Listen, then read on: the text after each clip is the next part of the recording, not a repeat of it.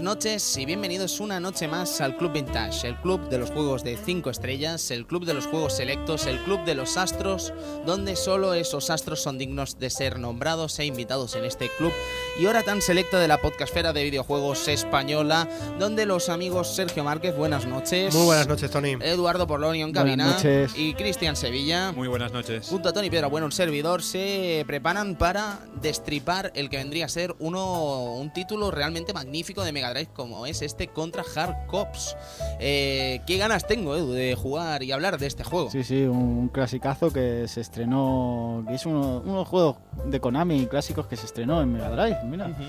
Una consola que no recibió demasiados títulos de Konami. Pero los que recibió rozaban una, calidad muy buena. ¿eh? Sí, sí, sí, pero que muy, muy buena. No obstante, no queremos adelantar tema del programa, así que si os parece bien, os dejamos con esta pieza musical y volvemos ahora.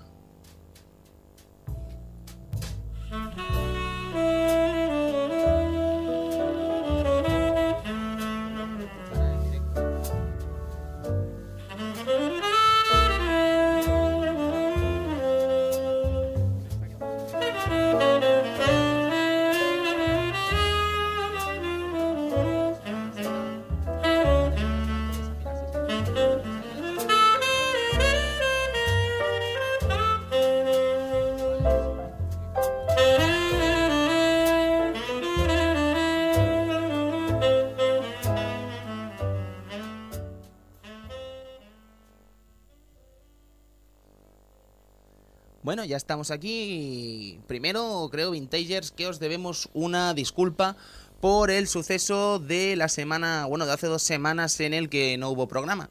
Resulta que, por desgracia, nos encontramos que la radio había cerrado, bueno, la radio no, todo el edificio del Ateneo, donde está ubicada la radio, había cerrado casi una hora antes de lo que estaba previsto. Exacto, lo que teníamos previsto. Y llegamos aquí y nos la encontramos pues con la puerta cerrada ya y nos quedamos fuera con la ilusión de hablar de este contra. Pues sí, la verdad es que sí.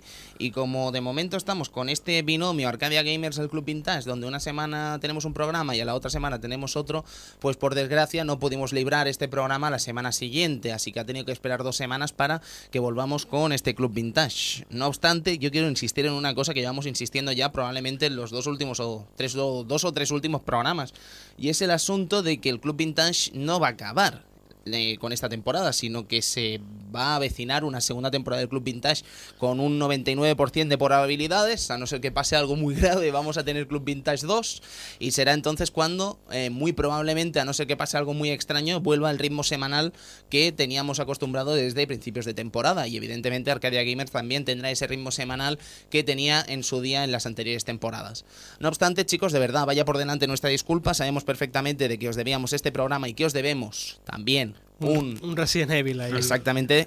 Pero que por desgracia, mm, ahora mismo, ahora mismo, ahora mismo, nos es muy difícil de grabar por ciertos aspectos de nuestra vida privada que mm, nos impiden pues estar cada día aquí en Sardañola, ¿no? Yo estoy ahora mismo estudiando en la Universidad de Vic, estoy viviendo allí y hasta el mes que viene casi casi me es imposible estar un día entre semana aquí en Sardañola. Pero os aseguramos que os lo pagaremos con creces y creo que pocas veces cuando hemos dado nuestra palabra de algo hemos fallado, ¿verdad, Edu? En todo este tiempo. En todo este tiempo no hemos fallado y no vamos a fallar, hombre. Excepto en cierto especial de Castlevania. Sí, eso es otra cosa. Eso es otra cosa. Pero os la debemos. ¿Y que os la debamos? Sí. Eso, eso vale mucho, ¿eh? Eso es sinónimo de calidad, amigos. Chicos, de verdad, ¿eh? que cuando debemos algo lo acabamos cumpliendo y ahí quedó ese especial Street Fighter que también se demoró y se demoró y se demoró y se demoró y llegó. Y llegó y no veas cómo llegó. Vaya. Especial Street Fighter de Arcadia Gamers, por si los vintagers no lo conocen. Seis horas de Street Fighter dedicados completamente a la obra de Capcom. Eh, fue antes de Street Fighter 4, con lo cual también resulta curioso ver las expectativas que teníamos antes de que saliera el título, el magno título de, eh, Capcom. Así que de verdad que si queréis echarle un vistazo, no dudéis en hacerlo. Intentaremos retuitearlo. Y ya de paso también me comprometo, nos comprometemos a eh, dar vida un poco al Twitter del Club Vintage, que quizás por culpa de las mermas que estamos teniendo últimamente, sobre todo yo en cuanto a los problemas que tengo en casa sin internet, pues no puedo estar tanto como me gustaría. Y otra cosa, es que hoy es el día de las explicaciones, no sé si os estáis dando cuenta. Hoy hay que explicarle aquí a los amigos oyentes. No es que han pasado mucho tiempo. Es normal. Eso, eso. Normal. El, el Vintage Blog ¿Qué ha pasado con el Vintage Blog? Bueno, existe un proyecto, amigo Cristian, que se llama Sí. el Vintage Blog, ¿vale? Sí. Lo que vendría a ser un blog del Club Vintage.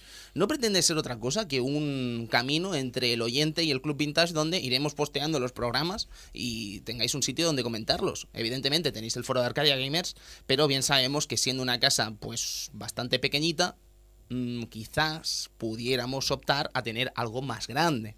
Entonces este vintage blog yo creo que sería la clave para tener algo más grande donde poder hablar tranquilamente, poder incluso, si nos rota, hacer nuestros articulitos o incluso, ¿por qué no? Si los oyentes quisieran aportar algo, pues podrían hacerlo.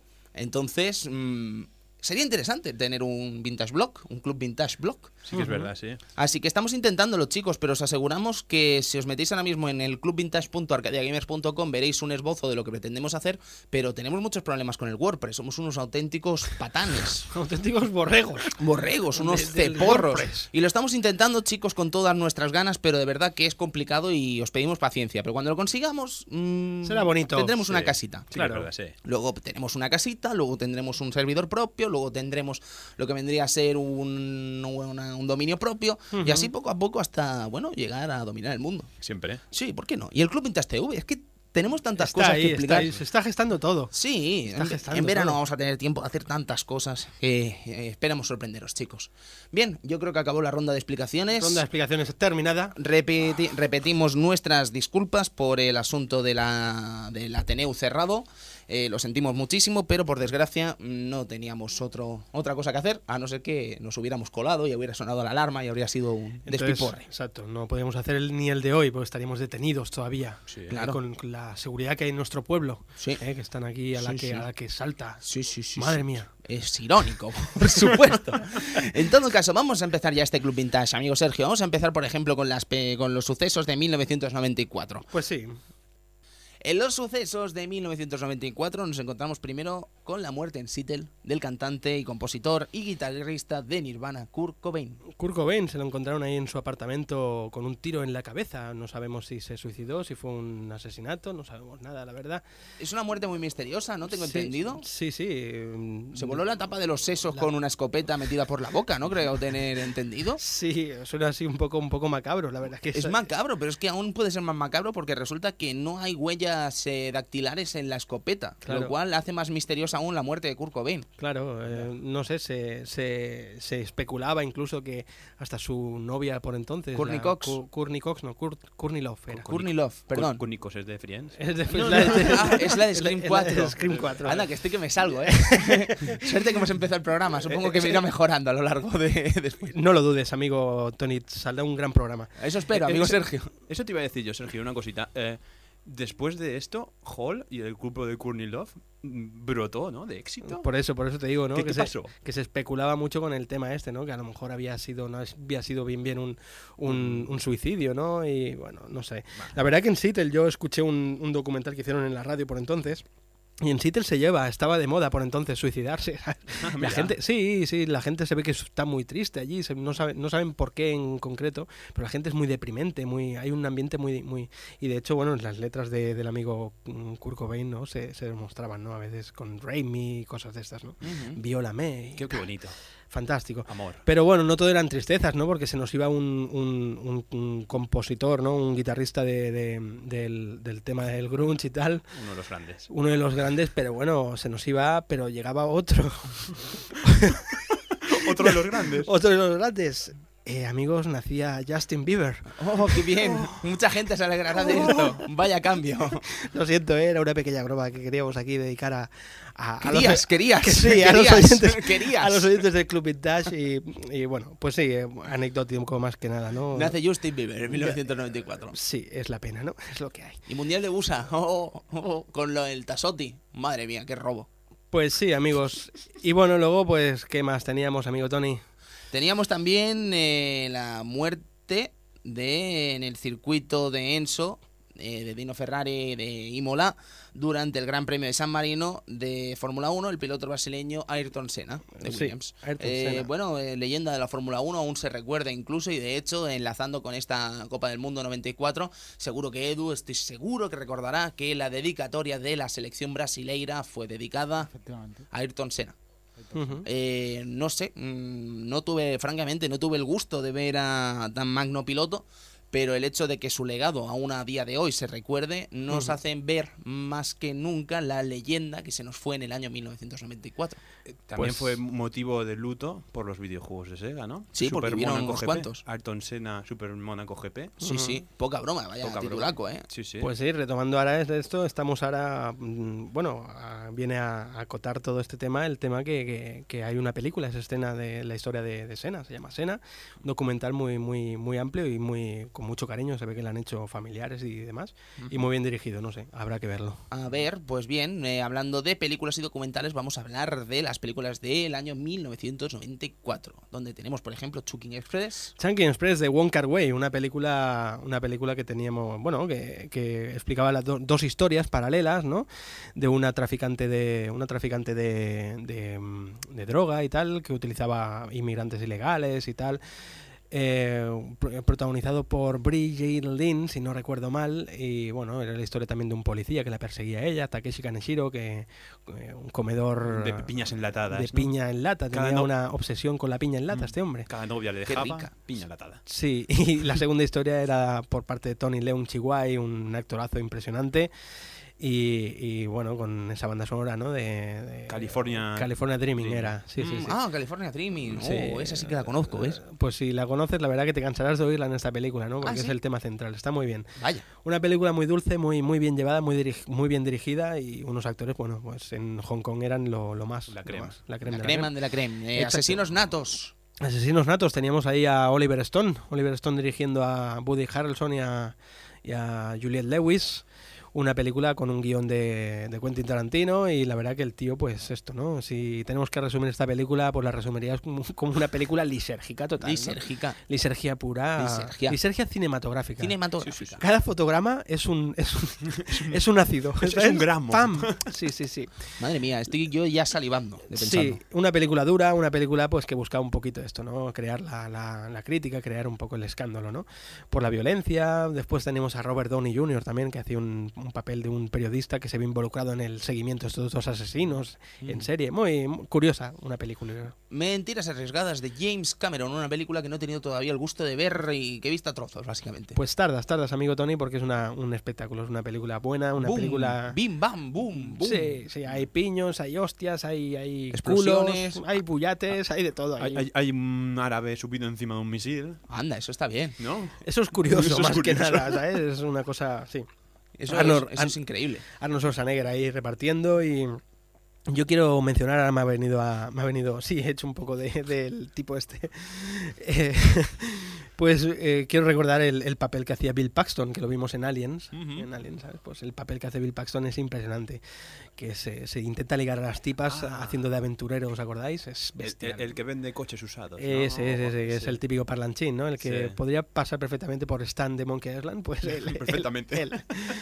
Y después, ¿qué más teníamos? Clerks. Clerks, la ópera prima de Kevin Smith, ahí nos, nos, nos marcaba un poco la pauta de cómo iría su, su carrera cinematográfica, con un guion, pues la verdad que se tomó todo el tiempo del mundo para hacerlo, con unas bromas perfectamente pensadas, y una película rodada en blanco y negro, en momentos donde realmente él trabajaba en este, en este eh, Quick and Smart, o Quick and Stop, se llamaba. Quick and ¿no? Stop. Sí, ¿no? Stop and Quick o O- Quick and Stop. Sí, que era un videoclub, eh, un videoclub que era... Con, con Badulaque, con ¿no? Badulaque al sí, lado sí, y tal. Con su venta de tabaco, venta de víveres. Sí, sí, es increíble, increíble. La verdad que una, una película a mí me, me- me encantó, una película donde el, el humor se basa en, el- en los diálogos, en la, en la gracia, en el... En, en el la naturalidad con la que los actores que por mm, actores que eran amigos de él Sí, sí. directamente Y que te hará replantearte cosas como, por ejemplo, que en la Estrella de la Muerte a lo mejor habían funcionarios trabajando que no tenían ninguna culpa y que los rebeldes no dudaron en acabar Ujú. con ellos. Claro, es un ¿Tú, tema- ¿a que no te lo habías pensado eso nunca, amigo oyente? No, no, la verdad.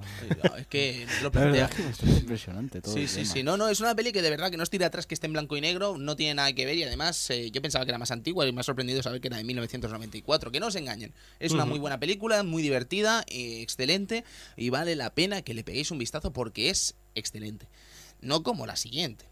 Street Fighter, la última batalla. Ay, Sousa. Da Sousa, da Sousa. Qué duro Steven da Te Sousa. has portado mal, ¿eh? Da Sousa. Se ha portado muy mal. Le ha preguntado al niño qué le parecía el juego y le ha dicho un argumento falso. Sí, sí, sí, sí. Seguramente. Algo así, Muy que mal. Algo, algo así tiene que haber pasado. seguro Yo creo que sí, sí, sí, que algo así tuvo que pasar, Edu. Eh, yo creo que el hijo le gustaba mucho Guy y le dijeron, vale, pues vamos a pillar a Panda, me va a ser el protagonista. Después cogeremos una cantante deliciosamente rica como es Kylie Minogue y la pondremos en el papel de Cami y luego pues haremos un bartiburrillo de los siguientes personajes que nos quedan y veremos a ver qué pasa. ¿Que Ryu y quién trafican con armas? Pues Ryu y quién trafican con igual, armas. después ayudará al ejército americano. ¿Que Vega es mexicano? Pues Vega es mexicano, ¿qué más da? Claro. Y no te olvides del pobre Raúl Julia. Y Raúl Julia, que Bison es el Bison más ridículo que se ha visto jamás en un sistema audiovisual desde que nace Street Fighter 2. Pues venga, pues también. ¿Qué es el último papel de Raúl Julia? Pues Pobre. venga, pues vamos a meter más cosas al carro. Si es que no paramos, empezamos así y no paramos. Eh, y Wes Studi, el actor, haciendo de Saga, tío. Pobre hombre. Que no se aguantaba ya ni los, ni los peos, tío. Pero es, que, hombre. pero es que además es un saga tan ridículo. Por eso te digo, Tan tío. A penoso. ver, que Wes Studi es un actor de peso, tío. Es un, que salía en hit, que hacía un papelón increíble, tío. No lo pongas de Saga, tío, pobre hombre, tío. Pero es que Sagat es un personaje maravilloso. Pero Claro, es que en esta pero- peli no. En esta peli no. No hay ningún personaje que se aguante. ¿Qué me decís del sumo hawaiano? ¿Qué me decís, ¿qué me decís del combate Honda contra Zangief encima de, de- de- de la masqueta de, de Bisonlandia con, con los sonidos de Godzilla, Edu? Es que es, es increíble, hombre. Increíble, es una peli, un despropósito que... Bison dólares, Para tío. disfrutarla, te la, para disfrutarla te la tienes que tomar el cachondeo. Edu, es y- que la, yo, perdón, ¿eh? La escena, la escena de Bison con el, el maletín de dinero que se lo da a Sagat, lo abre Sagat y descubre billetes con la cara de Bison y dice, ¿esto qué demonios es? Y dice, esos son Bison dólares. Ya está. Cada uno valdrá 100 libras cuando secuestremos a la reina de Inglaterra. Ese, ese diálogo me ¿Qué lo te- voy a tatuar en la espalda. Como te tenía parece? Woodgate. ¿Tú te acuerdas Woodgate que tenía un verso de la Biblia en la espalda Sí, sí. entero? Pues voy a hacer lo mismo. Lo mismo. Cada palabra y me voy a tatuar a Raúl Julia con la gorra de Bison en la espalda también. Bueno, Tony, buscaban, yo creo, buscaban el, el llegar a, a un público que, que en aquel entonces estaba Street Fighter y tal, hablando, dando caña, pues querían en- englobar un- el máximo público posible. Pues y no quién- lo- no y- lo consiguieron, no, no, no. Bueno, por nuestra parte no, pero fue un exitazo en taquilla. Taquilla, ¿eh? sí, porque todos ahí apoquinando. Claro, Eh, claro. Vosotros, porque yo no fui. Yo sí, yo sí. yo sí. yo siempre podré decir que yo no fui. Yo me he tragado las dos versiones de- en imagen real de Street Fighter en- como un campeón ahí, pagando Eh, en el cine. Como... Chun-Li, Chun-Li, Paganini y yo. Yo también, ¿eh? yo por eso te Paganini. digo, estas dos, para sí, sí, yo sí. también. A mí lo que me parece increíble es que esto tenga Blu-ray y Super Mario Bros. no. Eso es grotesco. Y desde aquí, desde el Club Vintage, ponemos una queja. Queremos más mierda en Blu-ray. Queremos mucha mierda. Queremos Mario, queremos Double Dragon, queremos, queremos. Queremos, de Tenemos Mortal Kombat. queremos de Warriors para niños. Y Ah, queremos no, ver- perdón, perdón. Mortal Kombat ya está en Ya Blu-ray. está en Blu-ray, ya está en No Blu-ray. quiero, no quiero Ah, ser queremos ver, queremos ver a Reptil de Mortal Kombat en Blu-ray, que veamos cada uno de los fallos que tenía el Reptil de Mortal Kombat. Por Dios, tío, qué reptil, tío. Es verdad, ¿eh? Qué Mucho más ridículo. feo. Eh, y, y la Sonia, que pega una patada de estas envuelta y se cae, tío. Y lo dejan en el metraje original, ahí como un campeón. Sí, sí. Bueno, no nos vamos del tema, porque es que es demasiado. Hablaremos de la pelea de Mortal Kombat cuando vuelve a tocar eh, 1994, ¿no? Que creo que es de 1994 también. Pues sí, creo o que el sí. 95, como mucho. Por ahí, Sí, por ahí, la esa época, época. la época de las tres, ¿no? Sí, Doble llama. Dragon, Mortal Kombat y Street Fighter. Vaya, vaya tres patas para un banco. Pa' un banco. Madre mía. Pues Eh, eh, pues seguimos, chicos. Vamos a hablar de más cosas. Vamos a hablar de videojuegos. ¿Qué, Sí. qué me hablas de videojuegos? Pues podríamos hablar, por ejemplo, de Rare. Podemos hablar de Killer Instinct. ¿Por qué no, amigo Edu? ¿Por qué? Rare, rare. ¿Por rare. qué? ¿Por qué? ¿Por qué? No, Killer Killer, Instinct. Instinct, que, que fue una sorpresa gráficamente, visualmente y las conversiones a Super Nintendo en este caso fueron fueron muy habladas y muy, comentadas y con Vas a empezar a críticas. rabiar, Edu. Vas a empezar a rabiar ya. Ah, no, si yo no Ah, tengo vale, nada vale. contra ¿Qué- qué Killer ha Instinct, pasado? solo ¿Qué ha contra? Gold. Nada, nada, que lo veo, lo veo. Solo lo veo. tengo co- algo contra Killer Instinct Gold, porque claro, todo el mundo sabe Killer Instinct 1, Killer Instinct 2. Ujú. Gold, Espera un momento, un momento. O sea, Killer Instinct 2, ¿eso existe, amigo Edu? Killer Instinct 2, sí, fue la, la segunda parte que salió para arcade. Recordemos que este juego no era de Super Nintendo expresamente, sino era para una placa llamada Ultra 64. Un que- momento, ¿me estás diciendo que corría entonces en una, una placa similar a Nintendo Una, una- 64? una placa similar a Nintendo 64. Después cuando veíamos el juego, juego en recreativa, después veíamos la versión de Super Nintendo, veíamos que las escenas de vídeo y tal estaban eliminadas, evidentemente, porque la Super Nintendo no podía recrear todo eso. Pero Edu, eso no parecía un problema para hacer el anuncio y poner los vídeos de la versión de recreativa. Efe- Efectivamente, no era ningún problema, te vendían el juego de manera brutal. El cerebro de la bestia... No, pero igualmente la conversión era muy buena y muy jugable. Y ¿eh? además, además Sí, no, hombre. no- no nos quejaremos, ¿no? Que te venía con un Hemos- C de música. Sí, hombre, Eh, eh, los hemos- Killer Cats. Hemos visto conversiones peores de, de juegos de, co- de, de- de CPS2, por ejemplo, Street Fighter Alpha 2 en Super Nintendo se movía mucho peor que Killer Instinct. Sí, sí, no, no, y además es una conversión bastante churrera la de Street Fighter Alpha 2. Tiene mucho mérito meter ese juego en una Super Nintendo de 16 Sí. bits, correcto, pero no, Pero no, las no cargas haberlo metido, no haberlo metido, ¿qué quieres que te diga? O sea, no, no, si no puede, no puede. No puede. Polycenauts. Kojima. Kojima. Kojima. Kojima. Amigo, Cristian, ¿qué me Hombre, dices? no sé, es una de las aventuras, mm, digamos, de- más famosas que tiene este hombre, ¿no? Después de. Snatcher Policenauts para PlayStation y Saturn. y Saturn y 3DO, me parece, si mal no con, me e- acuerdo. con esa intro que después escucharíamos en el logo de Metal Gear. Sí. Efectivamente. Después lo escucharíamos en el logo de Konami en Metal Gear Solid. Qué guay. Madre mía. Polycenauts. Luego habrían muchos cameos en Metal Gear también. Sí, sí. Mm. Los pósters de vídeos Otacon. o los vídeos de anime que salían cuando estabas hablando con Otacon. Fantástico. Tenemos también este mismo año Castlevania Bloodlines. Edu. Castlevania Bloodlines. El, eh, o el siguiente juego de, de- de Konami en, en, en Mega Drive. El siguiente, la siguiente gran saga que pasaría por Sega. Y la verdad es que un, un juegazo en toda regla. Con Michiru Yamane ahí participando en la banda sonora. Y con ese Eric Lacarde y, y John, John Morris. Español. Eric, Eric Lacarde. Lacarde español. Madre mía. Intentando meter cosas de la novela de Bram, de Bram Stoker ahí directamente. Bueno, hablaremos un poquito de él. Ya hablaremos, ya Sí, sí. hablaremos. Fantástico. Luego tenemos también Heretic. El Heretic ahí bajo la después de- de- del ente que dejó Doom y, y- y los first person estos que salieron en PC pues teníamos este este primera persona también pero medieval. No sé si os acordáis que lanzabas también hechizos y, y todo esto. Y la verdad que era un juego sanguinario era un juego bastante bastante cruel. A mí me, me- me impactó. No sé si lo llegáis a recordar o no pero era un juego guapo guapo guapo. Y tenemos el primer título de Need for Speed. Madre mía, Need for Speed. qué recuerdos, ¿eh? 3, 2. Esa, esas policías, esa policía que te perseguía. Qué novedoso era. Qué novedoso. Bueno, y sigue ahí, en la brecha. Sí, sí, ahí sí, aún continúa una saga pues de larga duración y que parece aún no acabarse. Sí bueno estamos bajo esperando no creo que sale uno ahora Sí, no el último Need for Speed que saldrá este noviembre. Sí, es sí, una sí, saga que no ya para. hemos visto los Shift y, varios. En este Exacto. mismo año creo que hemos visto el Shift 2. Ujú. O sea, Telita la saga Need for Speed que no muere. Y para terminar tenemos el Battle Arena Toshinden, un juego que a mí siempre me ha gustado de lucha. Mm, mm, me encanta. ¿Sabes? Sí. Además el diseño, me gusta mucho Battle Arena coge, Toshinden. No sé, diseños clásicos, ¿no? El típico tío con kimono y cinta en la cabeza, su amigo Mm. rubio y chulón, no sé. Tenía la estética manga esta chunga y es uno de los juegos 3D de derrotar. La verdad es que... ¿Cómo se llamaba el hermano de Eiji Sho? Sho, Madre Sho. mía, qué espectacular eso. Además, yo me acuerdo de este juego que fue un poco el, el cómo te querían vender la PlayStation, que luego salió para Saturn, ¿no? Mm. También el juego, pero Sí, Siempre te ¿Cómo, se llamaba la versión de Saturn? Ura, ¿no? Ura. Ura. Uh, no, pero Toshinden, el, Ura. el Ura creo que era la segunda parte. O sea, Ah, era sí, un de esto de la segunda parte. Pero, Sí, que salía la, la chica de, los, de las tonfas y, y el de la motosierra, el Reaper este. Creo que sí. Qué bueno.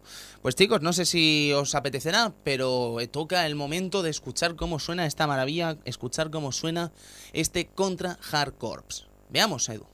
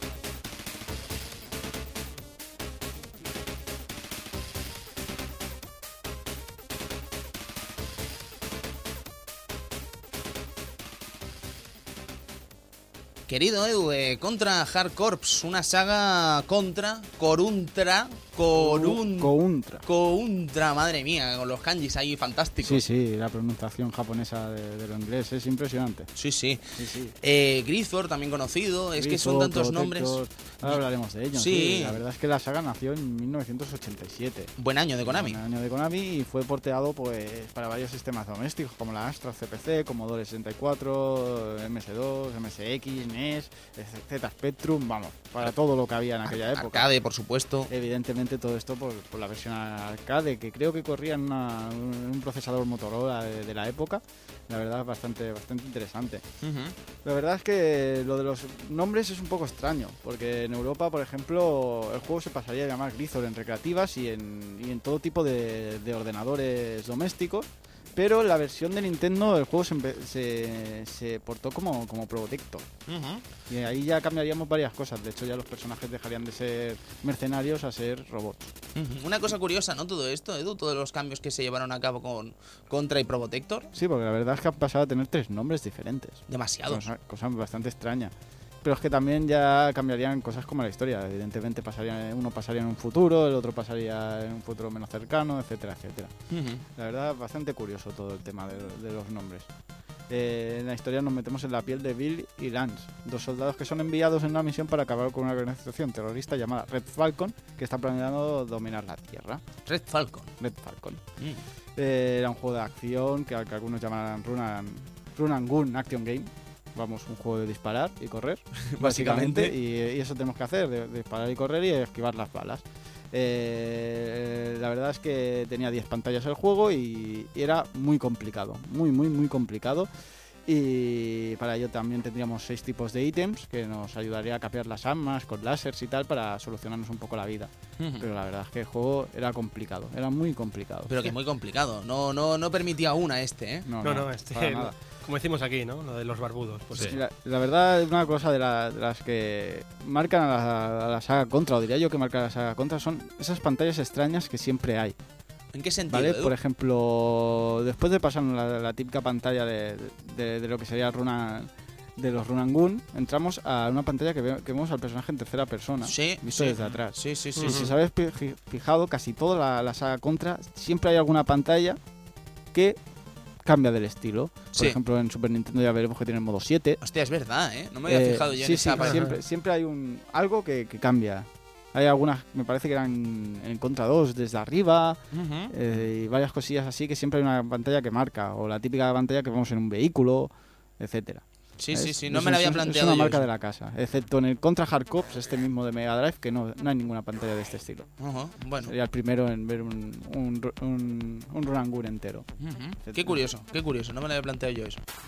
Pues eso, ya en, en NES empezaron a, a cambiar un poco la historia de- del juego. Las organizaciones terroristas eh, serían ahora alienígenas y llevaríamos a robots, en este caso al Probotector RD008 y RCO11, que Mm, serían Billy Lance. Vaya. La verdad es que es bastante, bastante extraño todo. Sí, sí, sí. Además bueno. que es curioso, ¿no? Que es lo que dices, Edu, que te cambian los nombres y al final no sabes exactamente eh, de qué estamos hablando, ¿no? Recuerdo hace unas semanas, bueno, hace unos meses ya largos, era invierno, que hablábamos de Griffor y de Contra, como de juegos totalmente distintos, y eran lo mismo, Sí, ¿sabes? claro, O sea, era el comentario, ¿habéis visto el clon del Contra Grisor? No, no, es que es el mismo juego, Es que el nombre, ¿sabes? qué Una curioso. cosa bastante curiosa. Pues la versión de NES, tío. era una versión bastante correcta, la Joder. verdad, y, y se dejaba jugar muy bien y tenía casi todas las cualidades del arcade y como curiosidad fue uno de los primeros en tener Konami Code. Arriba, No, arriba, no, abajo, abajo, abajo, izquierda, derecha, izquierda, derecha, B, A. No recuerdo, me parece que el primero fue Gradius, Ujú. no hay mucho caso, pero creo que fue Gradius el primero en tener. Vaya dato más fucker, ¿eh? Eso no lo sabía yo. Cuidado. Creo yo que era Gradius. Vaya, vaya, vaya. Edu, además, yo eh, no sé si habéis jugado la versión de NES, pero yo es la primera que jugué en su día. Sí. Y la jugué muy tardía, ¿eh? Estamos hablando de a lo mejor de la Metal Slug 1 cuando salió en 1996, si no me equivoco. Sí, por ahí. Si la jugué en el 95 a lo mejor, un verano de 1995 este contra en NES, en NES, ¿eh? Mes, Flipando con el juego, era muy chiquitico, O sea, tendría nueve añitos. Sí, o- sí, pero no, no, contra, Contra. Era un juego de NASA, de estos Vale, tienen sí. ¿Vale? Porque era un clásico de los tienen uno, el contra. Sí. ¿eh? Eso, te, eso te iba a decir yo. Yo juraría que eres la primera persona que escucho que juega este juego en NES. Sí, sí, sí, Todo sí. el mundo sí. te lo tenía en NASA. No, no, claro, yo lo jugué en NASA, por supuesto. Ah, NASA, Otro- NASA. No, no, se lo jugué en NASA, en Cádiz, en Castellar de la Frontera, un pueblo maravilloso que si tenemos algún oyente, hola desde ya. Pero ya os digo, contra maravilloso, fantástico, me encantó, lo disfruté como un enano, porque de hecho lo era. Pero el año siguiente me encuentro con Metal Slug en las recreativas y pienso, el contra en recreativa. No tenía nada que ver, evidentemente, pero el sistema de juego... mm, Sí, no dejas un run. Ojito, ojito al plagio de SNK, ¿eh? Porque los plagios de SNK siempre se han llevado, ¿eh? Siempre se han llevado. No quiero decir yo nada, ¿eh? Ahí- ahí Sí, bueno, de hecho, antes de, de este Metal Slug habían algunos, Ghost Sleep creo, podría ser, juego de, de SNK. Sí, ¿eh? Había algunos que tenían tenían el estilo contra. Sí, sí, sí, sí, sí. Ghost Lake viene a ser básicamente lo que. el, el precursor, ¿no? De. Efectivamente. Sí, sí, sí. Y qué bueno, clásico, qué clásico. Después de. eh, un año después, justo, de, de- de este, de este Contra, primero, eh, Konami ya lanzó la segunda parte llamada Super Contra, o también conocida en Europa como Protector 2 Return of Evil Force. Eh, la historia pasa un año primer- después del primer Contra y volveremos a llevar a Billy Lance en lucha contra los aliens. mira, en este caso. El juego mantenía el motor gráfico, los mismos elementos y la jugabilidad del primer Contra, aunque añadieron vistas isométricas. Lo que te decía yo, que había pa- pantallas diferentes en, en todos los Contra que, que rompían un poco el esquema de- del juego. Muy feas estas pantallas, ¿eh? Sí, sí, y algunas con, con pers- perspectiva aérea y no sé, algo, algo raro, pero siempre lo han llevado a cabo en la Y saga Contra. perdone el inciso, Edu. Cyberlip. Nos dice Cyberlip, Sergio, ¿eh? que no ha, habido un lapsus aquí con Sí, sí. Ciber- Ah, Cyberlip. Cyberlip. Que Y- llevabas una especie como de, de- de- de marco del futuro rubio con sus gafucas. Sí, por y- eso, pero por eso me recuerda mucho al Contra. Sí, Sí, sí, tanto que te recuerda como que es lo mismo. Incluso, inclu- inclusive los final bosses estos mm, típicos también de la saga Contra, ¿no? Un poco guarri- Sí, sí. mm, guarrillos, o sea. vengo a referir mm, cosas que a veces que salen de las barrigas y cosas sí, así. sí, sí, muy, muy grotesco. Grotesco. Sí, eso, aliens, aliens. Bizarro, Aliens sí. Contra. Y además uno azul, uno rojo, nada, el clásico Sí, estilo sí, de SNK. Y bueno, y pues eso, el Contra 2 no dejaba de ser un, un contra un contra uno bastante, bastante, bastante mejorado y con un nivel de dificultad, pues siguiendo la línea, Ajá. la verdad. Un juego difícil que se, se deja jugar, la verdad. Sí, sí, sí, sí. Super Pro, sí, sí, Super sí, sí, Contra. Super Contra que tendría también su versión en, en NES, bastante jugable también. La verdad. sí. Las versiones de Konami para NES, la verdad es que son, son muy buenas. Perdona que te lié, Edu. Este es el Super C, supongo, ¿no? Este es el Super C, Super Contra. Vale, pero, o sea, en NES era Super C, Super ¿verdad? C. Vaya, vaya, otro, vaya clásico. Ot- Otro clásico que ahora vendría la gracia porque en 1992 salió un spin-off de la saga Contra llamada Contra Force. Mm. ¿Y esto qué es? Edu? El juego va a ser lanzado bajo el nombre de Art Home en Japón e incluso se vio algún cartel publicitario del juego. ¿Vale? Pero en el lanzamiento del juego fue cancelado en Japón y así que Contra Force solo llegaba a Estados Unidos. La verdad, y como ya he dicho antes, es- este juego es un spin-off, así que no seguiríamos la historia y de la saga, ni llevaríamos a los mismos personajes. En este caso llevaríamos a Van, que es el jefe del grupo, Iron, expertos en armas pesadas, Smith, francotirador y Beans, experto en demoliciones. Vaya. Tendríamos cuatro personajes a elegir y cada uno pues variaría la arma, el estilo de, de los saltos y la velocidad. ¿vale? El juego sigue muchas de las pautas de los contra, en este caso son cinco pantallas, tres de ellas en manera normal y dos en vista aérea. Pero técnicamente, Edu, entonces estamos hablando de un juego que no tiene nada que ver, ¿no? Efectivamente, no tiene nada que ver, solo que podemos que disparamos, corremos y esquivamos balas, básicamente. Eh, los power-ups, eh, en vez de ser suba- subarmas como era antiguamente, en vez de tener láseres y, y- o bolas más grandes o, o bolas o disparos perseguidores, los cambiamos por power-ups. Ah, Además es puro estilo Gradius y encima tenemos la barra de power-ups abajo que es la misma. qué. Exactamente la misma. Eh, el juego estaba muy bien, pero parecía no estar acabado, no estaba muy bien depurado, la verdad, sufría ralentizaciones. El juego era mucho más fácil que los otros contra, la verdad, si salían dos enemigos por pantalla no era extrañar, cuando normalmente en contra no paran de salir. Ujú. La verdad es que, no sé, mm, era un juego jugable, pero no, no llegaba a la altura de estar a los contra. Perdona, Edu, cuando decimos que salían dos personajes, te refieres a dos personajes en, en respawn. Sí, sí, sí. O sea, lo que vendría a ser que cada, sa- salían ondanadas de dos personajes. sí, sí. Pero vaya paseo, ¿no? No, el juego es muy, muy fácil. eh, no sé, el juego es lento, tosco y no sé si es por el hecho este que se canceló en Japón y entonces lo sacaron en América como, como fuera, ¿sabes? Y, y quedó lo que quedó. Vaya. Una, una anécdota que solo, solo llegó a Estados Unidos. Y bueno, como, como la saga Contra evidentemente ya era un éxito eh, y con la Game Boy en mercado, Konami no podía dejar la, la ocasión de lanzar un, un Contra para esta, para esta portátil y así fue Operation C o Probotector que llegaría a Game Boy en 1991. En este juego llevaremos a Billy Racer, que debe neutralizar la- una fuerza enemiga que, es, que está almacenando células de alien en su base y, eh, y al igual que los otros contra, según la versión cambiaban varios hechos en la versión japonesa. Los enemigos son identifi- identificados como el ejército de una nación hostil sin nombre que está tratando de utilizar células alienígenas para producir armas. En la versión norteamericana, los enemigos trabajaban por una entidad alienígena que se hacía llamar Black Viper. Vaya. La verdad es que el argumento cambia totalmente. Sí. Eh, del mismo modo, el personaje principal se cambió de Billy a Lance. O sea, tenemos en vez del personaje nuevo de, de este juego de Game Boy Operation C, volvíamos al, al segundo personaje de la versión de Contra. Sí, el Rambo, ¿no? Sí, sí. Por- o sea, no llevan ni el primer personaje, llevamos al segundo. O sea, el Rambo. Claro, Sí, sí. con la bandana roja y el pelo negro. Pero la verdad es que también es un buen juego, un buen juego de la saga Contra y yo creo que Game Boy a mí me gustó bastante, la verdad. Un juego diferente, pero seguía todas las pautas bien que bi- bien habíamos visto los otros Contra. La verdad, un buen, un buen juego.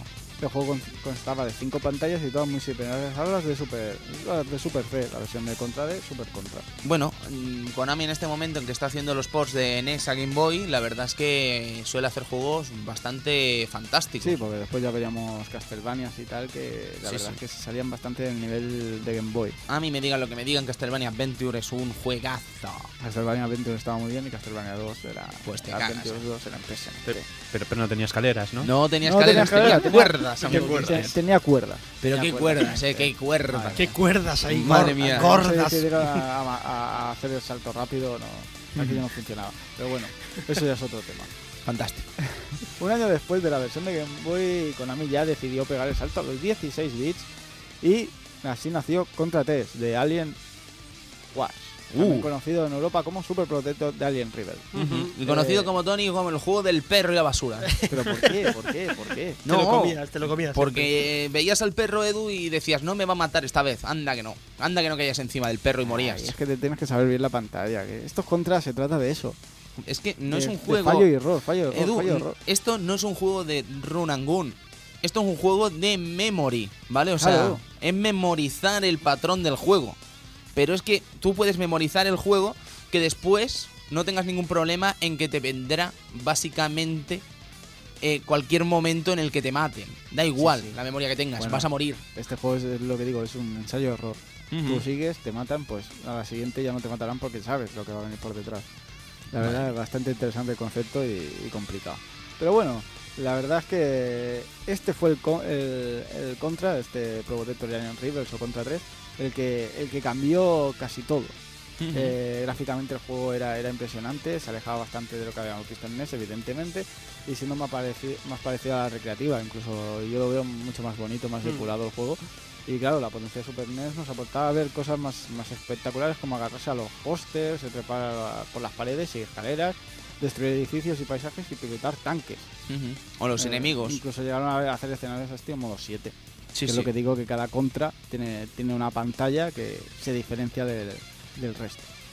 También podemos llevar dos armas o vamos una evolución de la saga en toda regla. Seis pantallas, una di- dificultad exagerada y, y adictivo. Muy adictivo. Y evidentemente también había cambios cambios regiones, de región. Hay que señalar una cosita de este juego, que para sacar el final auténtico había que pasárselo en un modo difícil. Qué bien. Eh, Qué bien. ¿qué- qué Te lo ponían fácil. o Sí, sea, sí. Sí, sí, sí. ¿Tú quieres Hombre, ver el juego? Pues ahí, como Ahí un lo campeón. tienes. Ala. Como un campeón. Juega, ahí. chaval. Modo Hombre. difícil. Modo difícil. Cuenta. Y la verdad es que hay pantallas que ya en modo normal dicen, madre mía. Porque hay que, creo que para sacar el modo difícil primero tienes que pasar de lo normal, si no no recuerdo. Ujú. Y madre de Dios, o sea, yo lo digo, la pantalla de los aviones, que salen un montón de, de, de- de misiles y tenemos que saltar entre de misil a misil mientras disparamos Mm. a, a un objeto que no sabes cómo romperlo. Eh, Es maravilloso, Sí. maravilloso. Edu, ¿tú te has pasado este juego alguna vez? Super, super Protector, Sí. no, no he llegado a pasármelo. Madre mía. No, no, es que yo no he tenido valor, ¿eh? No, no. Yo de verdad que me, me encantaría añadir a mi currículum que me he zumbado este juego. Y diré lo de siempre, me río de la gente que dice que Mega Man 1 es complicado. No, no, no, no, no, no, no. Sí, es esto, esto es complicado. Exacto, Tony. Es lo que os iba a comentar. Aquí hemos tratado muchos juegos bastante, bastante Duros. duros y bastante imposibles. Pero yo creo que estamos ante el más duro, creo. ¿Podría ser o qué? Este co- eh, Es- Super sí. Contra Sí. podría ser. De los que hemos tratado, de los que hemos tratado, yo creo que es de uno de los hemos más tratado, locos. Supongo que sí, ¿eh? Sí, podría ser perfectamente, sí, sí. De los que hemos tratado, seguro. Bueno, Sí, es que ahora- le estoy dando vueltas, ¿eh? Pero yo Sí, creo que sí. no, pero yo creo que sí. Más, más difícil que Mega Man 2, Hombre, más difícil que Super Castlevania. Sí, sí, sí, sí. Me temo que sí, me temo que a- sí. sí. Yo Vaya, vaya. sí, este Super Castlevania, hay este Contra tres. Contra tres, sí. yo creo que es, de- es el más difícil que hemos tratado aquí y es que da razones para hacerlo. O sea, para ver el final verdadero te lo tienes que pasar en modo difícil. Sí, sí. no Otra cosa que seguro que los amigos de Cataluña recuerdan es el- la intro de Bioshock, ese final donde salía el Mm, dragón un saliendo. dragoncico ahí. ¿Sabes? Sí. Ese era, bueno, dragón que era como una especie de monstruo con el cuellaco, ¿no? Pues, un alien. Cuellaco ahí largo. pues eso era el primer enemigo de la pantalla, de la primera pantalla de Contra Espectacular, 3 o Super Protector. La verdad. Qué lío de nombres, colega. O la típica escena del avión pasando por encima tuyo y tirando, tirando bombas. Bombas y- que. Sí, sí, sí. Muy, muy espectacular este, este contra, la verdad.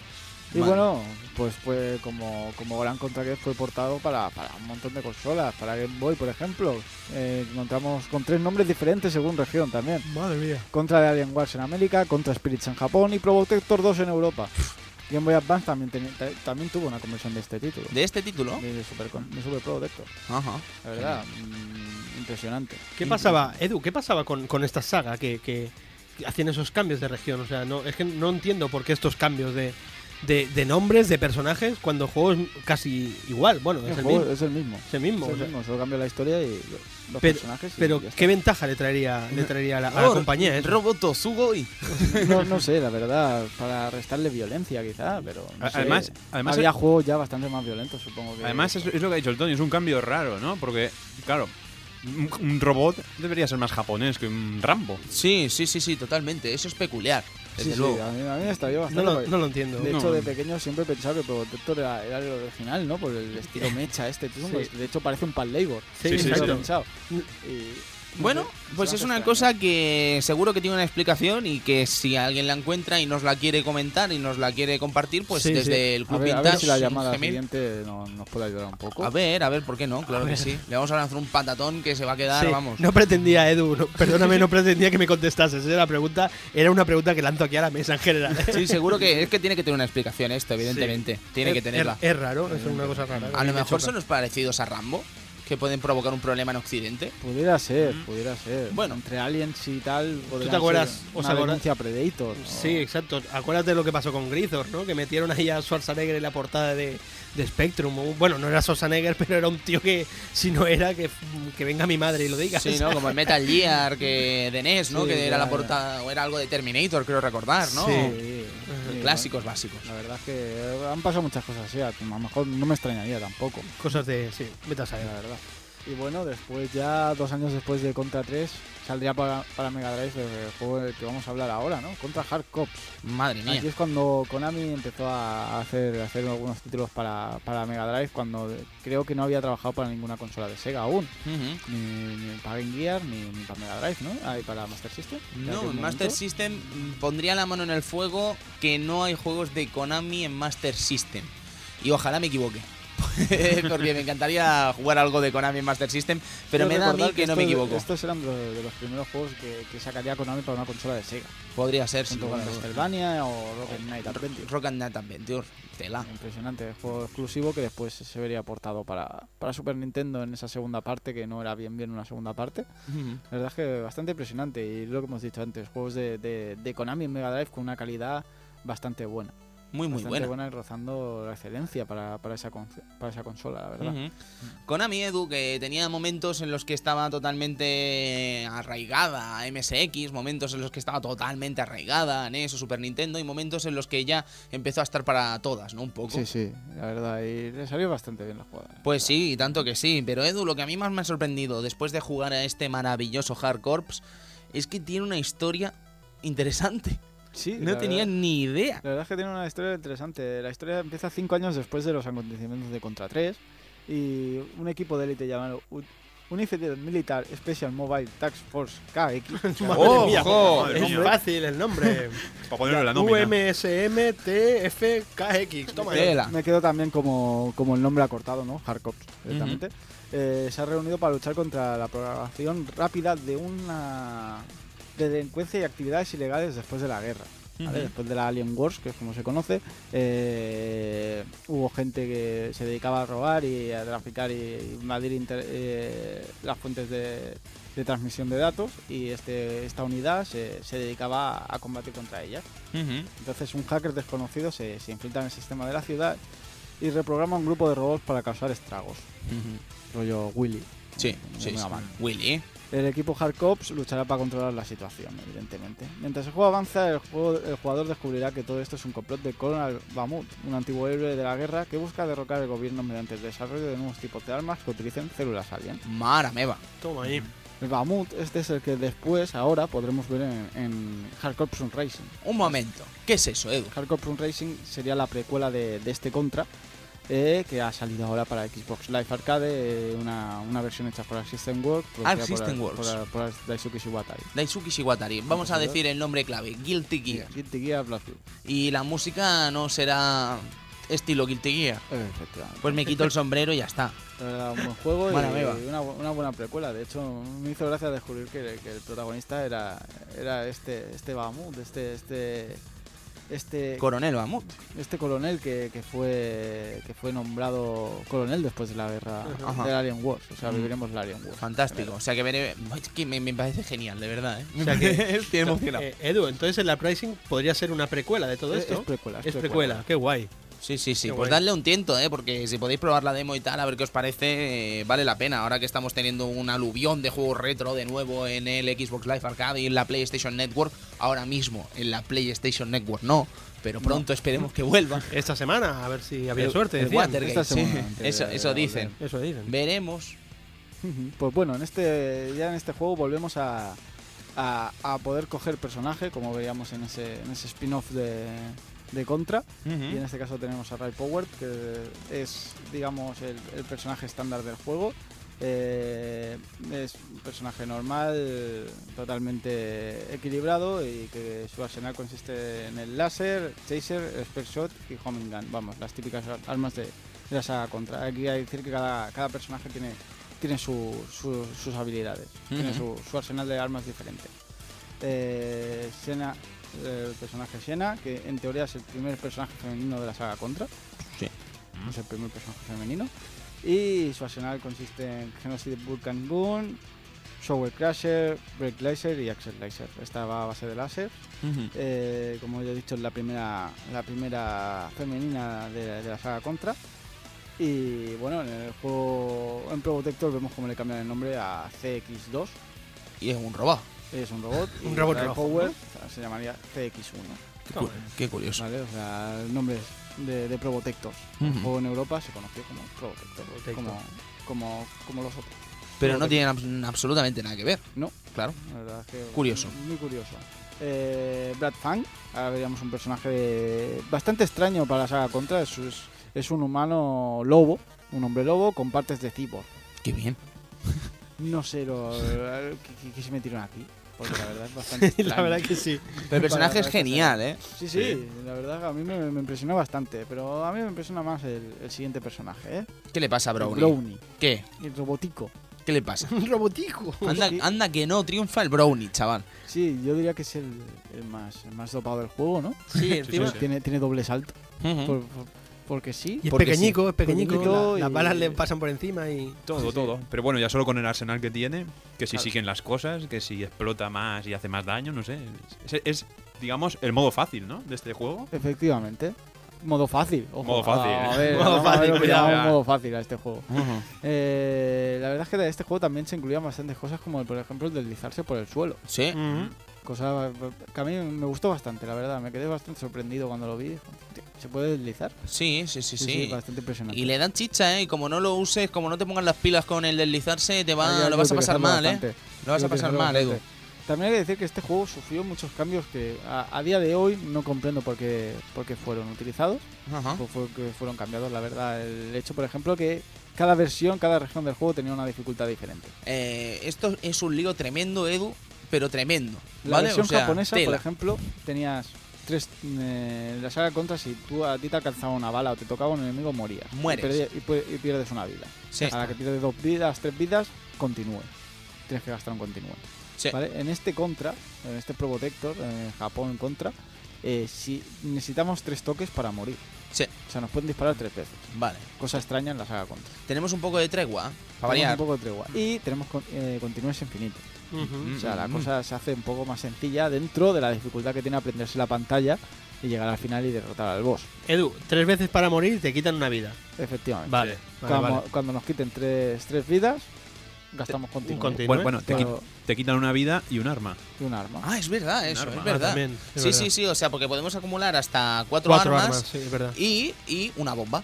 O más de una bomba. Más de una bomba. Pero eso, cada vez que te matan, pierdes el arma que tienes equipada. Efectivamente. Encima, ¿sabes? Encima o sea, pierdes el arma que tienes equipado. que está como hecho para que te joda, básicamente. Claro. Terrible, terrible. Después de- tenemos la versión estadounidense que se nos quita el hecho de, de la tregua, es decir, un toque y muerte. Y si mal no recuerdo, tenemos tres continuos para pasarnos el juego. Bien. ¿vale? Y después está la versión europea, que es igual que la americana, pero añadiendo un continúe. Mm. Aparte de los cambios evidentes de, de Probotector. Robotector, Sí, vale, sí. ¿vale? vale, vale. También, Y, eh, no hemos hablado, por ejemplo, de cómo está Brad en el Probotector, que es un Es lobo robótico. Es surreal. Lo parte, pero lo parte y lo parte. Y con gafas de sol, ¿no? Madre mía, lo Increíble. parte, Cristian, lo Es parte. genial. Me encanta. es impresionante. Con gafas de sol, es verdad. Luego con gafas de sol. Madre mía. Brownie, ¿Eh? Brownie. que sigue igual. Claro, hombre, De pues un hecho, no robot. cambiaron el nombre, como era un robot. Porque que es un encima roboto, tío, porque no, no hace falta cambiarlo. Brownie, encima se llaman Brownie, ma- marroneros. Eh, Pero sí, es lo más fácil, hombre. es que bastante interesante. Hombre, Es un Eh, marrón tener un robot así, ¿sabes? ta- Coge las armas y, y te la lía parda, y con razón, ¿sabes? Yo También- no me complicaría. También hay que recordar que este Contra sí, es el primero en, en elegir caminos alternativos. Sí. Cosa Y- bastante extraña, pero que a la vez Konami le, le gustó hacer. Le gustó hacer. Yo- hubo una época que a Konami le encantaba meter caminos alternativos en todos los juegos.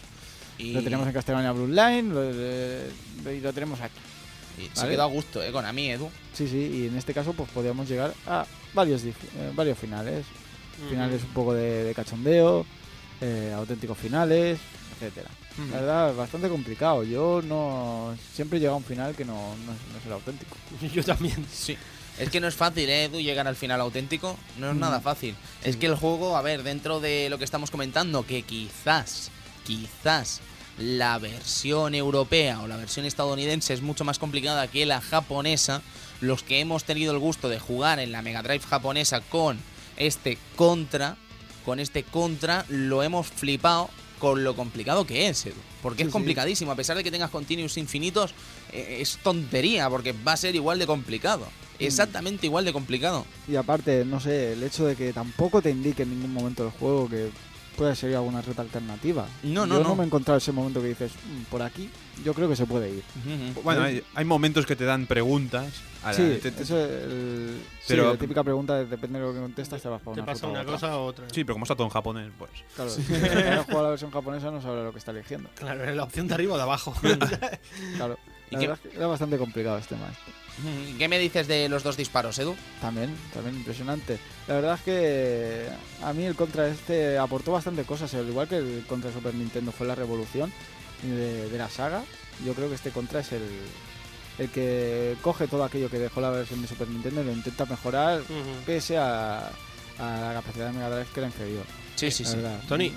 Eh, perdona, Sí. eh, te, te referías al Shot 1 y Shot 2. Sí, sí, sí, exactamente. Vale, vale. Era esto, algo parecido vimos en Sí, Gunstar Heroes, Sí, ¿no? sí. Sí, Sí, ¿no? Sí, muy parecido. Que era que te quedabas quieto con el 2, creo, y Exacto. disparabas, ¿no? No podías andar a la vez, ¿no? Exacto. Sí, por sí, por sí. cierto, ¿cómo se activan? ¿Cómo se activa? Con el C, ¿no? Creo el C recordar. era, sí, hacia Ah. abajo y al C, creo. Ah, ah, Sí. vale, porque esto me pasaba a mí. Iba corriendo con la pistola y de pronto me quedaba parado. y- Mierda. Mierda, ¿cómo se desactiva esto? Terrible. Sí, era para abajo, creo, y al C. sí. Terrible, terrible. Pero estaba fantástico. Estaba ¿sabes? O sea, fantástico, te daba nuevas posibilidades al juego. Nuevas posibilidades. Y luego también otra opción que tenía el juego que no sé si hemos comentado era el tema de escalar. Efectivamente. a lo más puro estilo Knuckles, ¿sabes? Ahí pa, pa, pa, pa, pa, pa, pa, subiendo. Sí, Y a lo a triunfar, a triunfar, subiendo. Como un Mm. señor. Como un señor o un lobo. O un lobo armado con dos brazos biónicos. O un robotico. O un robotico.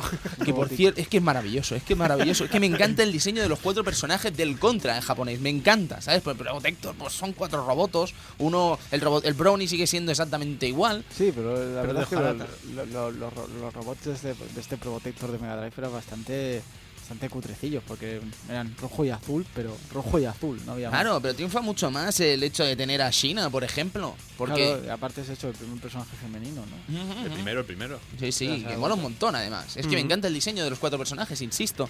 Pero es que encima, eh, con Shina, por ejemplo, teníamos la posibilidad en uno de los finales de que se une con, con Bamut.